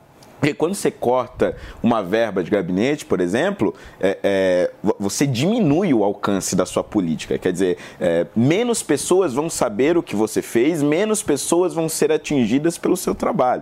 Quando você deixa de usar o carro oficial, legal, legal. Eu, por exemplo, não uso até hoje. Legal, maneiro. Só que muitas vezes você vai ter que abrir mão de ir em determinados lugares enquanto o cara do Centrão tá lá, presente, todo dia. E aí aquela população mais simples, não estou falando da classe média, estou falando da classe C, D e E. Ela vai ver aquele político lá, ah, esse cara trabalha, esse cara tá aqui. Eu recebo o jornalzinho dele, ou eu vejo o anúncio, é pago com dinheiro público, etc. Recebe carta, mas né? aquela pessoa recebe carta, mas ela está sendo informada constantemente sobre o trabalho daquele político. Porque na rede social dela, por conta própria, de maneira espontânea, ela não vai pesquisar sobre política. Então, quando você abre mão desses recursos, na verdade o que você está fazendo é dando poder para o seu adversário, para o centrão, para a esquerda, seja lá quem for, avançar cada vez mais. Agora, precisa ser tudo isso? Precisa usar toda a verba que você tem à disposição? Não. Mas acho que você precisa usar o mínimo necessário para você alcançar cada vez mais pessoas, converter cada vez mais eleitores para esse modo diferente de se fazer O que vocês política. estão falando é sair do amadorismo e partir para um certo profissionalismo. Exatamente. É isso que vocês estão Faltou falando. muito da direita e dos liberais, né? Inclusive é. agora nessa eleição. E essa distorção que o Holiday estava explicando foi piorada por orçamento secreto, que foi usado a rodo pelo, pelo Centrão, e pelo fundão eleitoral. É, e aí eu acho que é uma discussão importante para como quebrar esse ciclo, falar sobre governança partidária. Mas isso é uma prática antiga, não é que começou agora, Mas né? o, o fundão foi turbinado Fundão, né, da eleição secreto. anterior para essa. É, esses valores foram muito ampliados. O fundão virou bilionário. Não, porque, por exemplo, o fundão. Se o cara chegou na campanha, né, Fê, de 2022, o fundão eleitoral, e falou assim: bom, não vou usar o fundão eleitoral porque eu não concordo com isso. Aí o que, que o partido foi lá e fez? Ele olhou e falou: ah, você não vai usar? Muitíssimo obrigado. Vou entregar um pouquinho mais de dinheiro para o meu cacique. Foi isso que aconteceu. Exatamente. Ai, mas é Foi- Não foi? complicado, Ô, né? ô Ale, o que, que você acha? Como é que você vê esse raciocínio? Acho legal a gente discutir isso aqui. Que, que o nosso Congresso é muito caro, gasta mal, tem muito privilégio, acho que todos nós concordamos, e isso algum dia precisa ser diminuído. A gente tem um retorno é, é, desse investimento muito baixo. Agora, também não podemos fechar os olhos que, que isso vem desse poder que o Centrão ganhou de uns anos para cá, é, é, não apenas porque houve uma negociação, como basicamente a gente pode dizer pode ter gritaria à vontade, mas que o Centrão foi eleito para a presidência da República. Não sou eu que estou dizendo. O próprio Jair Bolsonaro falou: eu sou do Centrão. Né? Ele, eu posso, quem não viu esse vídeo, eu mando de presente. Né? Ele falou isso abertamente. Ele falava e ele era do Centrão. Ele era um deputado do Baixo Clero do Centrão.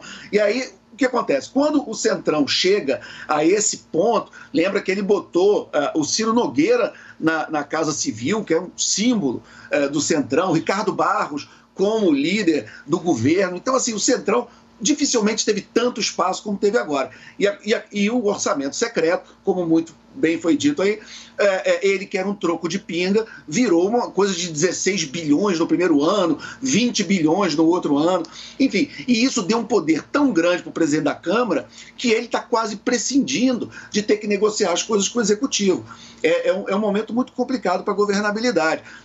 O tamanho da caneta do Arthur Lira é muito grande e esse monstro foi criado, né? O monstro que eu digo, esse tamanho de poder da presidência da Câmara. O que, que- como é que isso vai ser puxado de volta? É complicado. É complicado por quê? Porque você vai precisar que os próprios políticos votem para diminuir o seu poder. Isso é uma coisa que a gente sabe que é muito difícil de acontecer.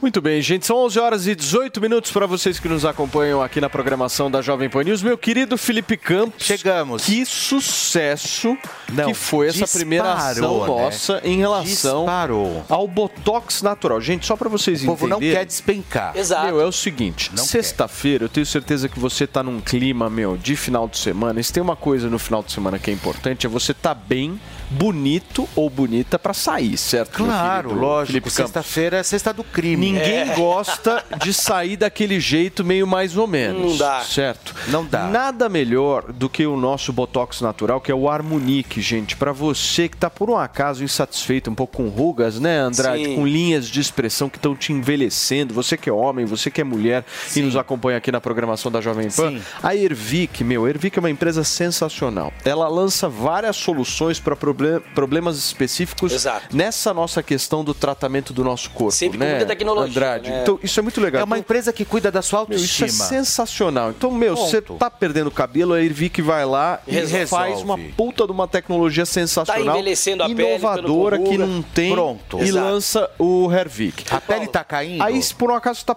querendo fazer botox, aí a Ervic vai lá e pensa o seguinte, pô, você tá pensando em fazer botox, mas o botox é um procedimento mais Invasivo. caro, tem agulhada na testa e tal. Eu vou tentar criar um negócio que tenha o mesmo efeito, só que seja muito mais barato É e muito mais prático. certo? Exato. Que você faz em casa, né, Paulo? É o Botox diário, eu costumo falar. Sim. Que é o Botox que você faz em casa, que você passa o Harmonique. Porque, primeiro, né, Paulo? Envelhecer, a gente sabe que uma hora não tem, não tem o que fazer, uma hora a idade vai chegar. Mas envelhecer bem é legal. É, agora, você envelhecer antes da hora, a aparência, não é ruim? É. Você, às vezes, tem 30 anos cheio de ruga, parece que tem 40, não é ruim também? Você é confundido com idade 30 anos, maior do que você idade? realmente tem? Né? Exatamente. É 62, né? O povo E Felipe, fala. e a gente, e isso acontece, Paulo, porque a gente está exposto aí à poluição do dia a dia. Os celulares, toda hora a gente está com o celular na mão, toda hora a gente está assistindo um televisor e esse televisor, os celulares, aparelhos eletrônicos, eles emitem a luz azul, que também causa o envelhecimento precoce da pele. Então, a gente convive com vários fatores no dia a dia que causam o envelhecimento precoce da nossa pele. Se a gente não cuida, se a gente não trata, acaba acontecendo isso. A gente envelhece antes do tempo. e a gente não quer isso. O Harmonique, o, Her- o Harmonique, desculpa, Paulo, o que, que acontece? Claro. Você passa ele na pele, ele cria uma barreira, uma blindagem na sua pele.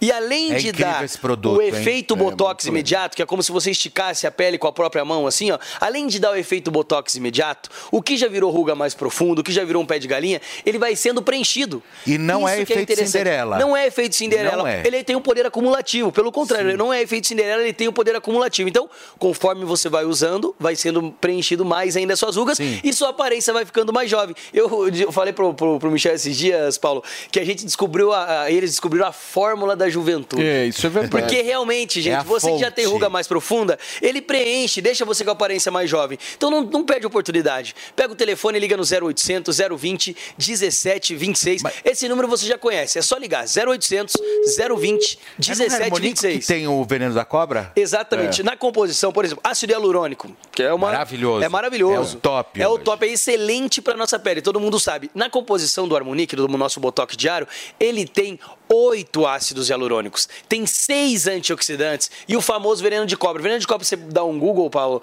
tem lá é uma composição, uma matéria-prima que já ganhou até premiação por ser responsável em dar, além de dar o efeito Botox, preencher ruga e linha de expressão. E tem no Harmonique. Então você levantou de Agora. manhã, passa o Harmonique, ele já cria essa barreira, essa blindagem, não deixa a sua pele envelhecer antes do tempo, chega de noite, lava o rosto, toma um banho, passa o Harmonique da noite para fazer uma renovação celular, que é um complemento Andrade, do tratamento. Na Paulo. primeira ação, você veio aqui, você Ah. deu 8 minutos, 10 minutinhos, né, para as pessoas poderem ligar no 0800 020 1726 e adquirir o Harmony. Isso. Você deu até 10 e 45. Com Qual foi a desconto. promoção? 60% de 60%, desconto. exato. Hoje, sexta-feira, esse negócio tá acabando. Eu quero saber quantos minutos você vai conseguir e se você veio aqui para isso. É o seguinte, eu voltei aqui também para dizer o seguinte para você que está nos acompanhando. Quando a gente fala determina o tempo, tem que ser naquele tempo.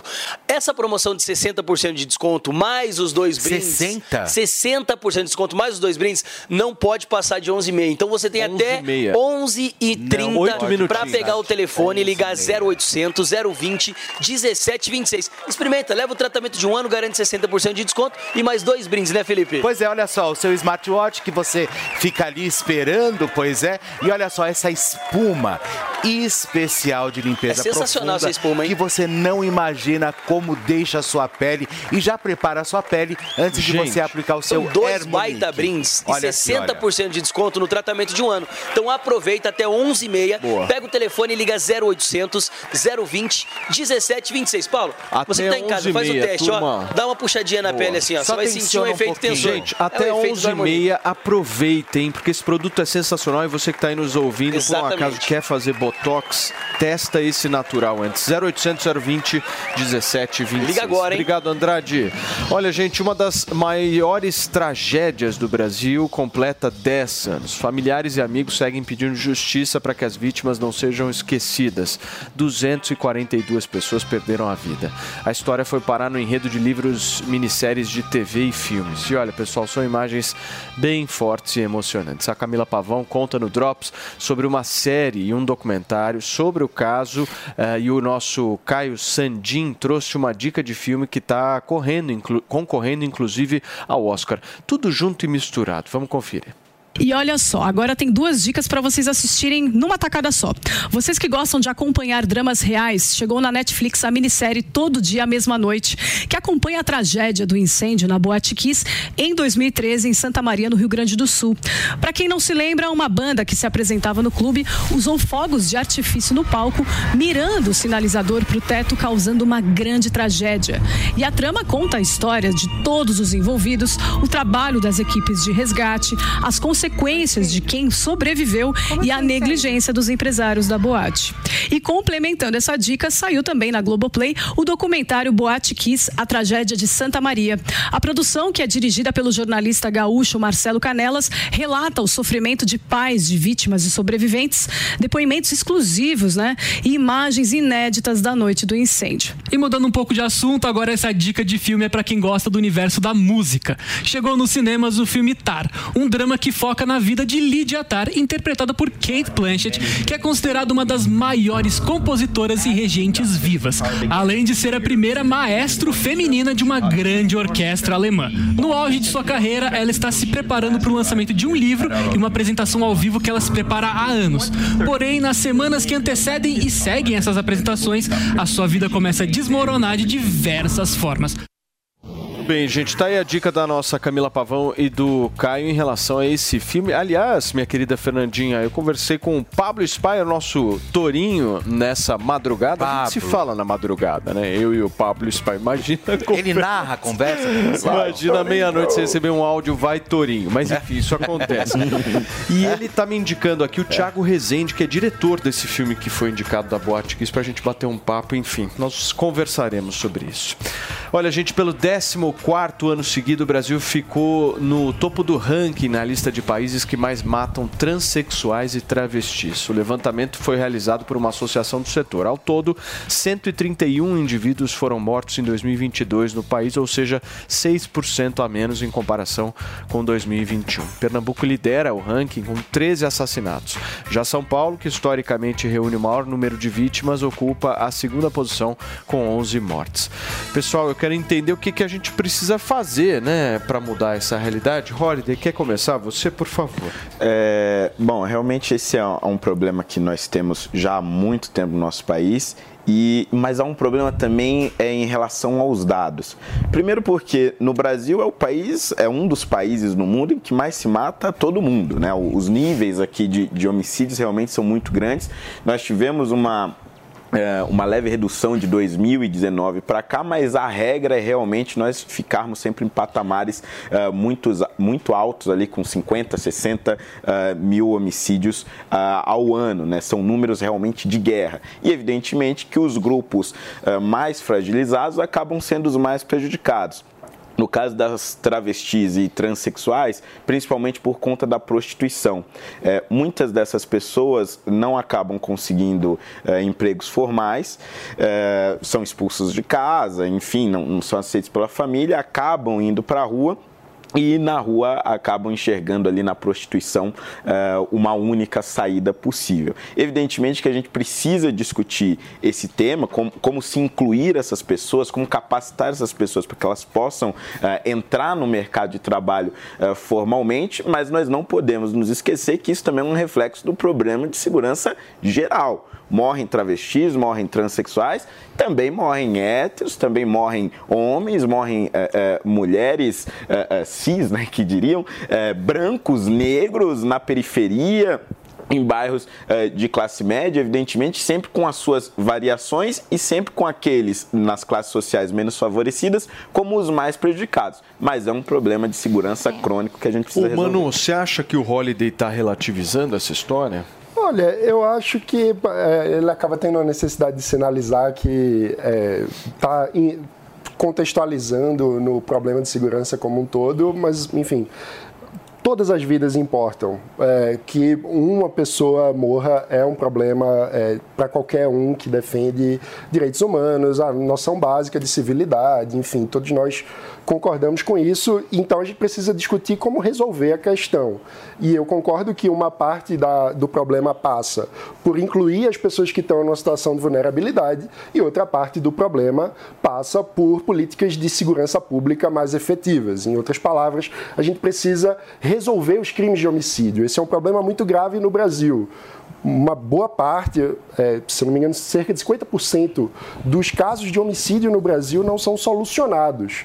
É, e, evidentemente, isso gera um problema de insegurança é, muito grande. Então, nós precisamos qualificar a polícia, fazer treinamento continuado com procedimentos operacionais padrão, ou seja, o, o policial precisa também ser acolhido na sua profissão, precisa ter bom treinamento, saber exatamente como agir, mas mais importante ainda é que o ciclo é, da justiça seja completo, ou seja, que um, uma vez havendo um homicídio, haja sempre a, o, a investigação, o, o, processo e a punição para os homicidas. E a gente está muito Perfeito. longe de mudar isso aí. Gente, para vocês que nos acompanham através do rádio, são 11 horas e 29 minutos. Jovem Pan, 80 anos. O incêndio do edifício Joelma, em fevereiro de 1974, é até hoje uma cicatriz na história de São Paulo. Em meio à tragédia, a população soube naquele dia, mais do que nunca, que podia contar com a Jovem Pan. O trabalho marcado pelo jornalismo ágil de prestação de serviços recebeu o consagrado Prêmio ESSO. A missão de informar está no DNA da Jovem Pan o ouvinte e o espectador sabem que a emissora continua sendo referência. Jovem Pan, 80 anos. Começou o Mega Bota Fora Silvia Design Original. A Silvia Design está vendendo todo o seu estoque a preço de custo. E você pode pagar em até 18 vezes no seu cartão de crédito ou no boleto bancário, com o primeiro pagamento só para maio. Conjunto de sofá, 3 mais 2 lugares, 100% couro, só 18 vezes de 199. E você recebe em até 72 horas. Mega Bota Fora Silvia Design Original. Silvia Design, móveis de valor. E aí, tá embarcando no mundo de apostas esportivas e não sabe por onde começar? Então conheça o vaidebob.com. Simples, fácil e intuitivo, o site te oferece as melhores odds do mercado e tem mais. Nas redes sociais, arroba vai de Bob, você tem postagens diárias sobre as principais disputas e dicas para fazer aquela fezinha. Muita gente acha que apostar é um bicho de sete cabeças, mas agora que você tem o Vai de Bob, fica relax. Então já sabe, na dúvida, vai de Bob. O seu canal de notícias multiplataforma. Jovem Pan News. Jovem Pan Saúde. Meu cabelo com doutora Ana Karina.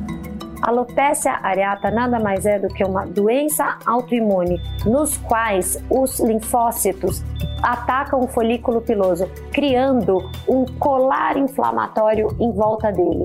Neste colar inflamatório existe muita irritação, o folículo fica irritado, como se fosse uma reação alérgica, uma coceira.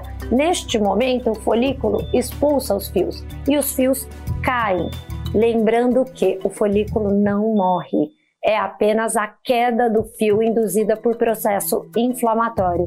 Portanto, existe tratamento. Basta desinflamar adequadamente o folículo que o cabelo pode voltar, pois os folículos estão lá, vivos e presentes. Fica a dica, essa é uma patologia importante que ocorre a cada dia mais na população. A velocidade com que cresce a quantidade de pessoas com essa patologia é muito grande. Procure seu médico. Quanto mais inicial for o grau, mais fácil de tratar. Existem medicamentos específicos, especialmente desenvolvidos para tratar essas condições imunológicas. Mas é essencial que você tenha um médico especialista, adaptado, com experiência a este tipo de tratamento. A alopecia pode atingir desde a criança até o homem, a mulher adulto, até o final de sua vida e pode acontecer a qualquer momento. Mas existe tratamento e quanto antes for a intervenção, maior é a chance de sucesso. Para ter o conteúdo na íntegra e outras entrevistas, acesse o canal do YouTube Jovem Pan Saúde e também o aplicativo da Panflix para Android e iOS. Jovem Pan Saúde. Dicas de verão Jovem Pan. No verão é comum ter aquelas tempestades de fim do dia, não é? Mas não é porque está chovendo por aqui que está chovendo também nos principais mananciais. Lembre-se que no ano também temos estações mais secas e a falta de água pode acontecer em qualquer mês. A água é um recurso finito, portanto, não abuse do consumo e tenha consciência que pode acabar. Economizar água é um dever de todos e ainda pesa no seu bolso. Jovem Pan. Venha saborear o Festival da Cavaquinha no Restaurante Fredi de segunda a segunda no almoço e jantar. Diversas opções de entrada, como alho poró gratinado e concha recheada com carne de siri gratinada. Sete opções diferentes de pratos com cavaquinha e sobremesas como soufflé de chocolate e creme brulee. Esperamos você. Rua Pedroso Alvarenga, 1170, Itaim Bibi. Telefone 31670977. Fá. É, eu acho que, eu, enfim, tô com o Holiday nessa e eu acredito que tem que ter sim uma valorização da polícia, o que a gente não está vendo nesse atual governo, para que todo mundo se sinta mais seguro, né? E tenha quem, a quem recorrer em uma situação dessas. Muito bem, gente. São 11 horas e 35 minutos. Vocês sabiam que o Brasil é o segundo mercado de criação de aplicativos que mais cresce nesse planeta? É o que estão mostrando os dados recentes de uma pesquisa da Pew Research Center. Segundo essa pesquisa, o Brasil é o segundo mercado de criação de aplicativos que mais cresce no mundo. Além disso, atualmente nós temos mais de 5 mil vagas aqui no país em aberto, com tendência de aumento nos próximos anos. E os salários, gente, chegam a mais de 25 mil reais por mês para o desenvolvedor mobile. Já imaginou preparar o seu filho para esse futuro e ainda ocupar aquele tempo extra fora da escola com o curso Como Criar Apps sem, pro, sem saber programar da nossa New Cursos? As crianças aprendem a desenvolver aplicativos por meio da plataforma da MIT, uma das instituições de ensino mais renomadas no mundo. Acesse agora mesmo www.newcursos.com.br, faça o cadastro para não perder o desconto de 50% somente essa semana, hein? É a nossa New Cursos pensando no futuro dos seus filhos. Muito bem, gente. Agora nós vamos falar de um assunto extremamente prioritário para nossa sociedade. Prestem atenção no que eu vou falar agora.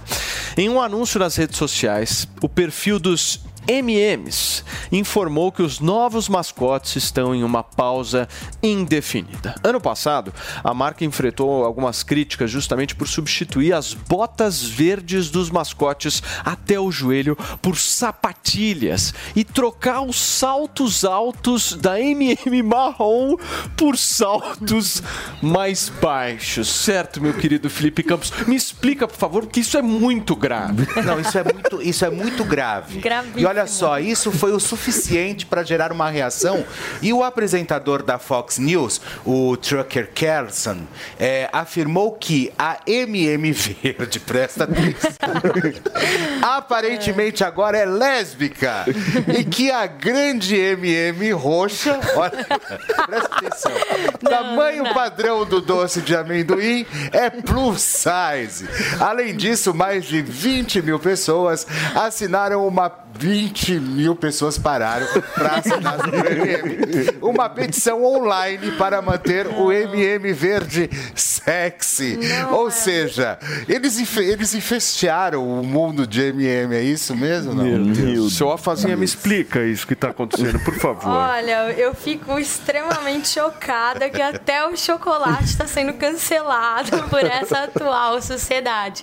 Gente, vocês querem problematizar tudo. As pessoas hoje estão querendo problematizar até o MM.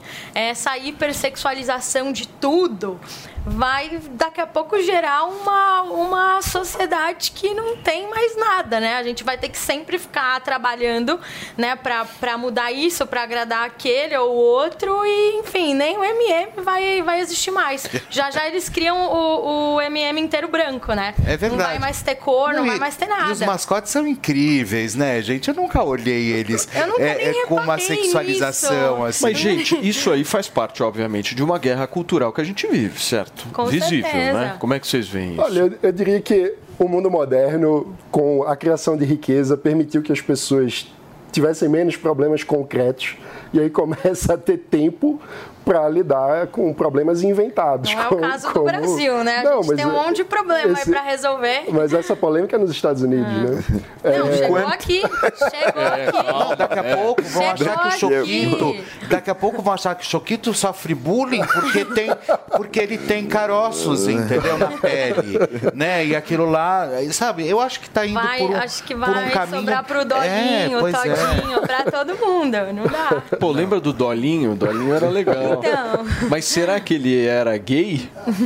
Então, ele tinha uma vozinha meio, né? Ele Uma tinha. coisa meio Eu afeminada. Não, mas, enfim, É, tô nada contra. É, uma verdade. Não, é porque ela, ela, a, a, a Wafa trouxe uma história que eu achei bem interessante, dessa hipersexualização de tudo, sabe? É. Eu acho que tem que parar um pouco com isso, porque senão daqui a pouco a gente não tem mais representatividade nenhuma, assim. Um lance que serve realmente de uma de um totem, de uma matéria, de um, de um display, de uma marca, de, de- enfim, justamente só para você poder ter um, um atrativo a mais. Não sei se vocês já foram na loja da MM nos Já, Estados. Unidos, em Nova York, é maravilhosa, ela é linda, ela é encantadora. Então, ou seja, tudo isso não pode ir para sexualização, né? Porque, poxa, é lúdico, é engraçado, faz parte da própria marca, né? É que eu acho que tem uma coisa aí também que é a- as empresas elas quererem lucrar em torno da politização do seu produto. Isso está se tornando cada vez mais comum. Como a gente está numa é sociedade é, que, que o politicamente correto tem avançado e avançado muito rapidamente.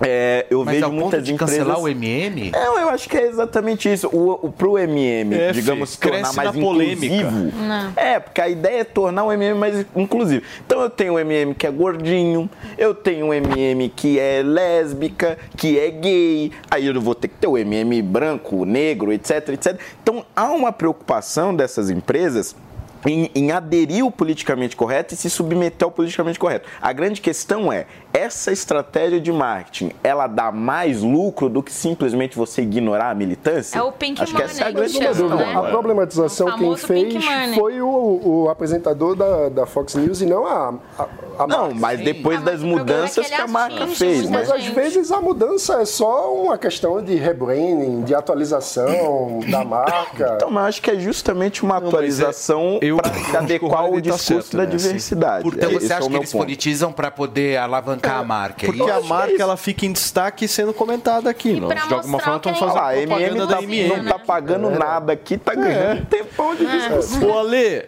naquela sua época áurea, isso não existia. Do confete. Tem uma loja na- na- em Londres que é um negócio absolutamente maravilhoso.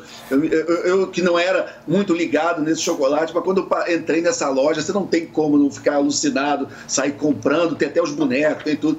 Agora, realmente, tem essa coisa de você forçar um debate além do produto que algumas empresas têm usado como estratégia, faz uma, uma usa uma política normalmente que a gente pode chamar de identitária, que isso vai criar algum tipo de polêmica, espaço, debate, enfim, e isso tem problemas. É, eu, posso dar um exemplo recente. O- o- a série mais cara da história da televisão foi feita pela Amazon agora há pouco tempo, por Prime Video, que é aquela série baseada na obra do, do Senhor dos Anéis, do Tolkien, que chama Anéis do Poder, né? E, e é uma série caríssima, é, onde for, botaram é, é, anões, elfos, é, negros, e aí trocaram. Aí começa aquele debate. A série não foi bem recebida pelo público, né? a- a- tem problemas de roteiro que tem nada a ver com isso, se o elfo é branco, se é preto, se é rosa, não tem nada a ver. A, a série tem problemas, os fãs não gostaram. E aí o que, que acontece? Obviamente, a, gente é, toda a imprensa recebe aquela enxurrada de, de, de matérias e de, é, de pessoal querendo pautar. Não, a rejeição foi porque os, os fãs racistas não aceitam é, é, o elfo e o anão é, de outra etnia, etc. Que tem nada a ver. E, e eles, e essas pessoas elas usam essa tática para quê? Para poder constranger a crítica, para você não poder criticar. E, e a única saída para isso é ter coragem, é criticar, é saber que vem flechada, não tem jeito. Mas se, por exemplo, se uma série, se uma obra, um filme é ruim, é, é, você não cair nessa tática onde usam eh, dessa maneira identitária, usam eh, minorias como escudo para evitar crítica e constranger os críticos. Isso aí Isso não é funciona, verdade. porque as pessoas não vão ser obrigadas a ver e não vão ver o que elas não quiserem. Agora, se tem é, uma empresa que está muito focada nisso, é a própria Disney, né? Sim. nós teremos, se eu não me engano, nesse ano, até a Camila Pavão pode identificar isso para mim. É, Esse ano, o ano que vem, o lançamento da nova Branca de Neve, né? Só Tem que é uma Ariel Branca de Neve também. com anões absolutamente diferentes. Porque aqueles anões ali, meu querido Fernando Holliday, aquilo ali, Mas meu, então- era uma devastação de preconceito, do jeito que estavam ali. Imagina, Ah, do sete anões tava, desse jeito. é. É, um absurdo. mas então, mas eu acho que ali, eu acho que cabe. Né? Tem algumas questões ali da Disney que cabem, na verdade.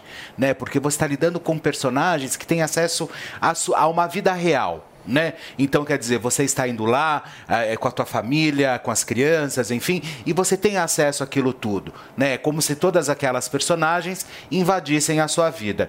Agora, quando você sai e vai para um confeito de, de chocolate, É. eu acho que daí você muda completamente a história. Então, na Disney, eu acho, eles estão eles estão se adequando a esse novo mundo. Mas é um revisionismo, né, Fê? Por É, eu eu, eu ser sou contra criar uma nova, é, nova Branca É. de Neve. Não, também. Não, você cria um novo personagem. Agora, se mudar o antigo, É, tradicional, os anões, mercado, meu, né? acaba com se, isso. o, se o público demanda uma, uma coisa nova, a empresa se, se atualiza Mas será tentar... que demanda? Acho que essa é a questão. Ah, Ou a- será que tá- a empresa, por ser grande e poderosa, está tentando, na verdade, impor isso ao, Você acha que a ao empresa vai, consumidor? vai ter prejuízo em nome... é, Mas até entendo, Disney- porque os anões da Branca de. Neve nada mais eram do que empregados dela, né? Vamos deixar isso muito claro. Se você Não, assistir o os desenho. anões eram não, sim. da Branca É, leva- lavavam a roupa, levavam Não, as mas é coisas pra porque ela- ela, faziam, arrumavam a caminha. Não, Não, tá certo, mas eu da- acho não, isso mas mesmo. ela eu acho não que morava com é, eles, hã? né? Ela não morava Não, mas com depois foram eles que salvaram Ela ela, lá e eles trabalhavam pra e eles ela. salvaram ela. E ela, e ela muito boba, que não é boba nem nada, aceitou. Falou, "Porra, deixa eu ficar aqui muito bem, porque tem Madame. muito E aquela tem bruxa, sete, Felipe tem sete caras Aquela bruxa também, meu. Aquela bruxa eu acho que no final, no fundo, no É. fundo, ela foi mais esperta, comeu a maçã. E ó, a nossa Camila Pavão me atualizou aqui com a Fernandinha, dia 22 de março de 2024 teremos a nova Branca de Neve Ah, agora de olha, uma muito forma bem. mais inclusiva, certo? Olha, gente, que tal vocês que nos acompanham testar o TP? Porque às vezes o TP falha nesse momento, faz parte da vida. Mas eu quero falar sobre os seus palpites, gente. Afinal de contas,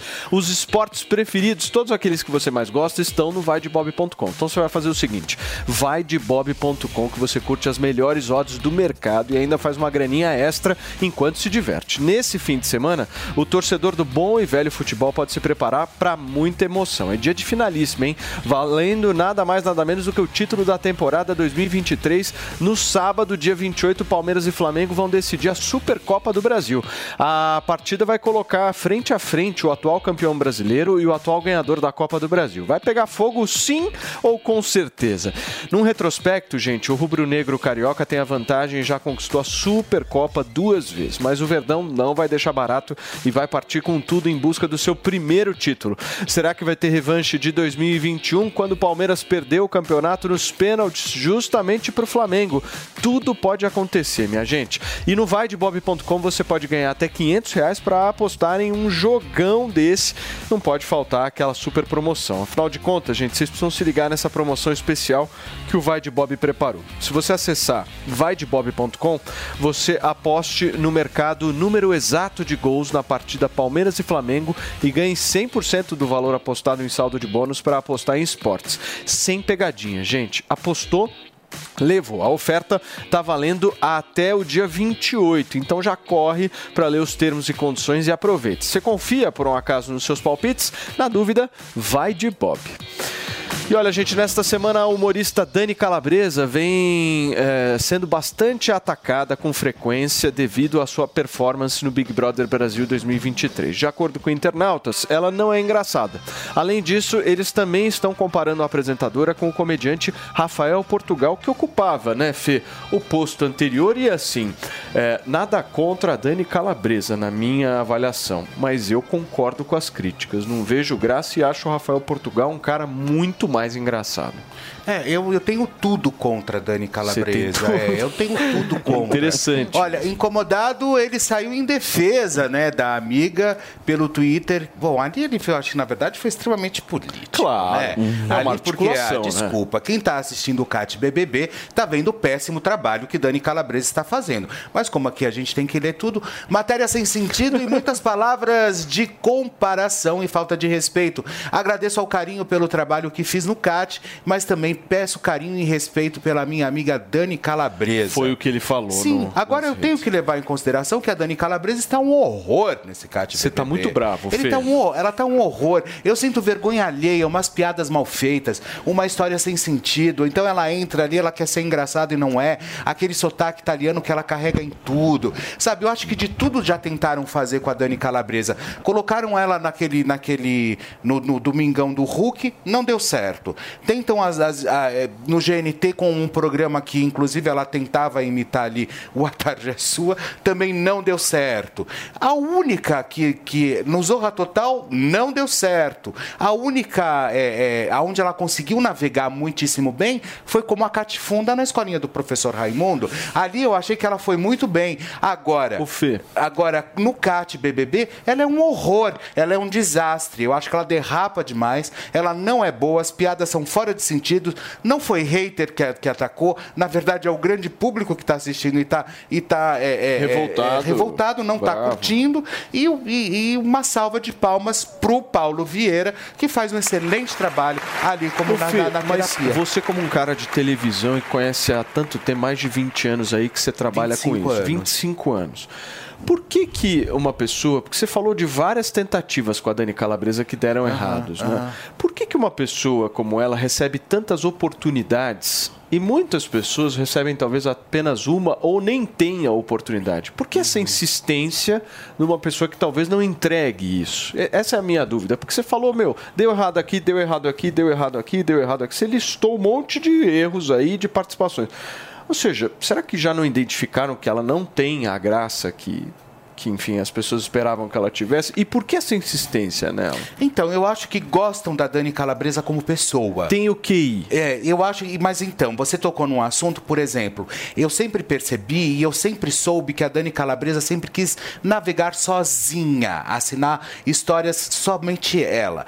Por exemplo, quando ela, ela vai no programa do Porchat, eu acho que ela funciona muitíssimo bem.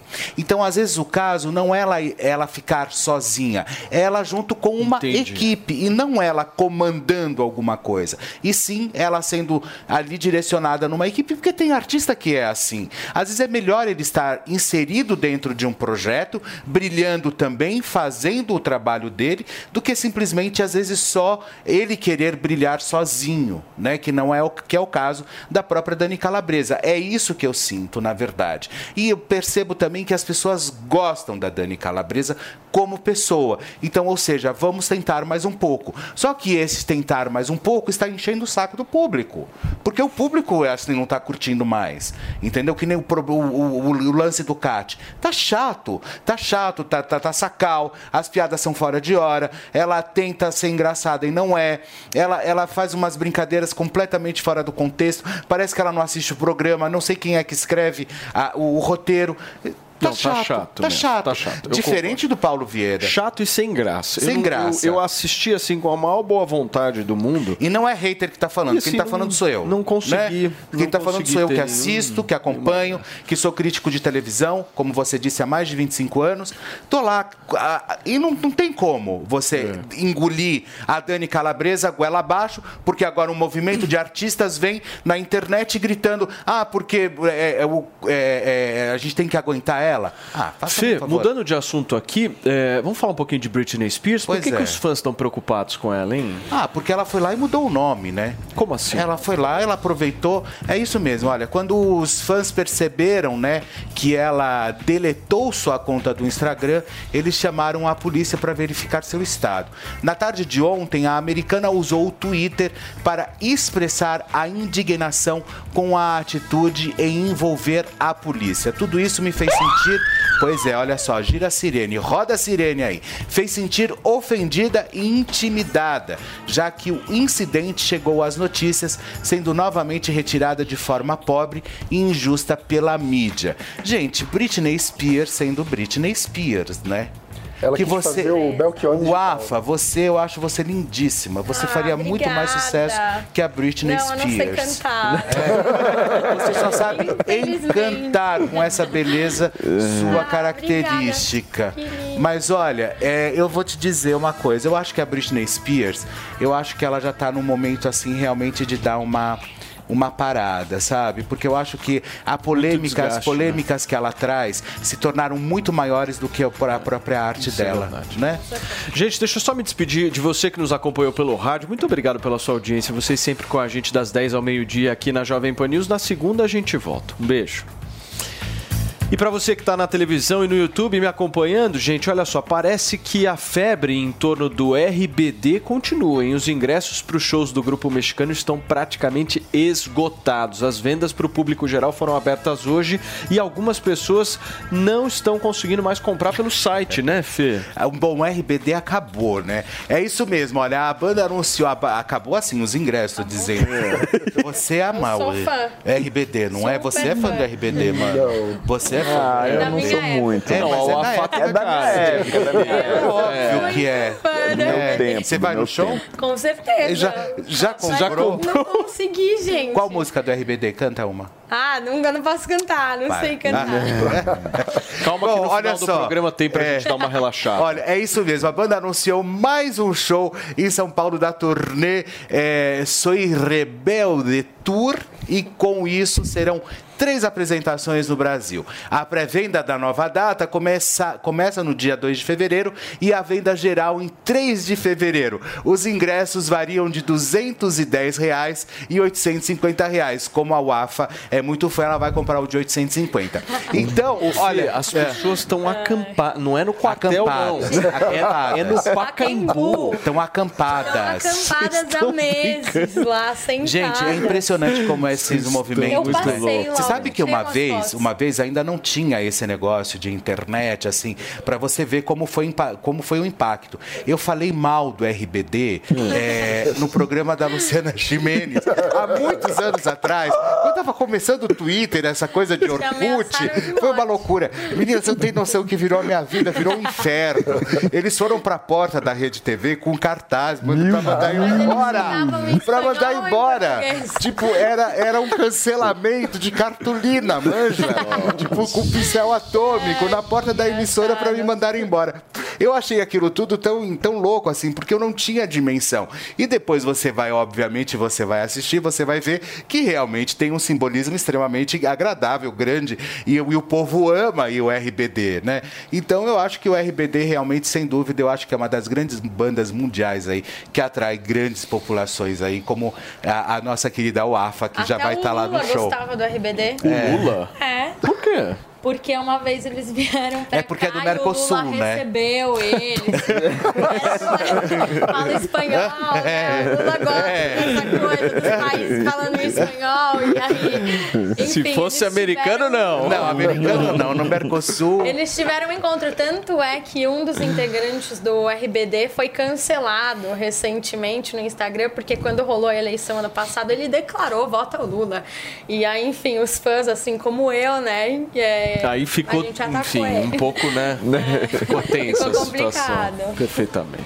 O Alexandre Borges tem cara que gosta de RBD, né, Leandro? Olha, esse negócio dos fãs, eu estava ouvindo o Felipe falar e eu lembrei também, primeira experiência que eu tive na TV em 2009, tinha um programa de política e eu ficava, eu fiquei meses nesse programa batendo em tudo quanto é político, nunca tinha dado nada. Uma vez eu fiz uma piada com a Xuxa, uma vez, e eu não tenho nada contra a Xuxa, foi só uma piada, uma brincadeira. Você não tem noção, o Avalanche era 2009, e as redes sociais ainda estavam começando, mas a quantidade de hate mail, quem é esse cara para falar da nossa rainha e não sei o quê. Eu só fiz uma piada, fiz uma brincadeira, mas naquele dia eu entendi como essas pessoas levam essa coisa de fã a sério. Muito bem, turma. Fernandinha, nós temos o, o videozinho aí do champanhe, afinal de contas hoje é sexta-feira, a gente precisa ficar É, numa boa. Não tem. finalmente. Daqui a pouquinho a Ah. gente vai ter, se Deus quiser. Escuta, como é que foi a nossa hashtag? Foi legal a nossa hashtag? A hashtag muito obrigado, foi viu, pela incrível, é, participação. é, foi muito Sabe legal. de quem que eu tô morrendo de saudade? quem? Morrendo de saudade. Queria mandar um recado pro nosso tiozão Games. Ah, cadê ele? Tiozão Games, se Deus quiser, vai voltar em breve aqui este programa, porque fazia os melhores memes que o Morning Show É já viu na verdade, sua história. é, é Grande verdade. Tiozão Games, um beijo pra você. Muito bem, gente. É isso, né? Sexta-feira. chegando ao final já? Não, é isso que eu tô Sextamos. Posso, posso só fazer um pedidinho pra audiência? Por favor, querido. Pessoal, por favor, me sigam aí nas redes sociais, Fernando Holiday. Já vi no chat gente escrevendo Holiday de tudo que é jeito. É H-O-L-I-D-A-Y, tá, gente? Espero vocês lá. Qual que é a tua rede, Mano? Mano Ferreira no Twitter e Mano PB Ferreira no Instagram. Sensacional. O Afá, obrigado, meu amor, mais uma vez pela tua participação. Obrigada. Obrigada a vocês. Tamo obrigada à junto. Audiência. Foi ótimo. Qual é o seu Instagram, Paulo Matias? Putz, meu, o meu tem TH no Matias, né? Mas todo mundo confunde. Mas, eh, por favor, não entrem lá, porque vocês me xingam. É, o meu Melhor também é entrar, bem esquizofrênico. Não, nem entra. O meu Instagram é bem quero que- esquizofrênico, Não quero vocês é. por lá, não. Felipe. Tchau. Alexandre Borges. Forte abraço, hein? Até logo, gente. Muito obrigado pela audiência. Desculpe as final de brincadeiras. semana. Na segunda-feira a gente está de volta esperando todos vocês. Tchau.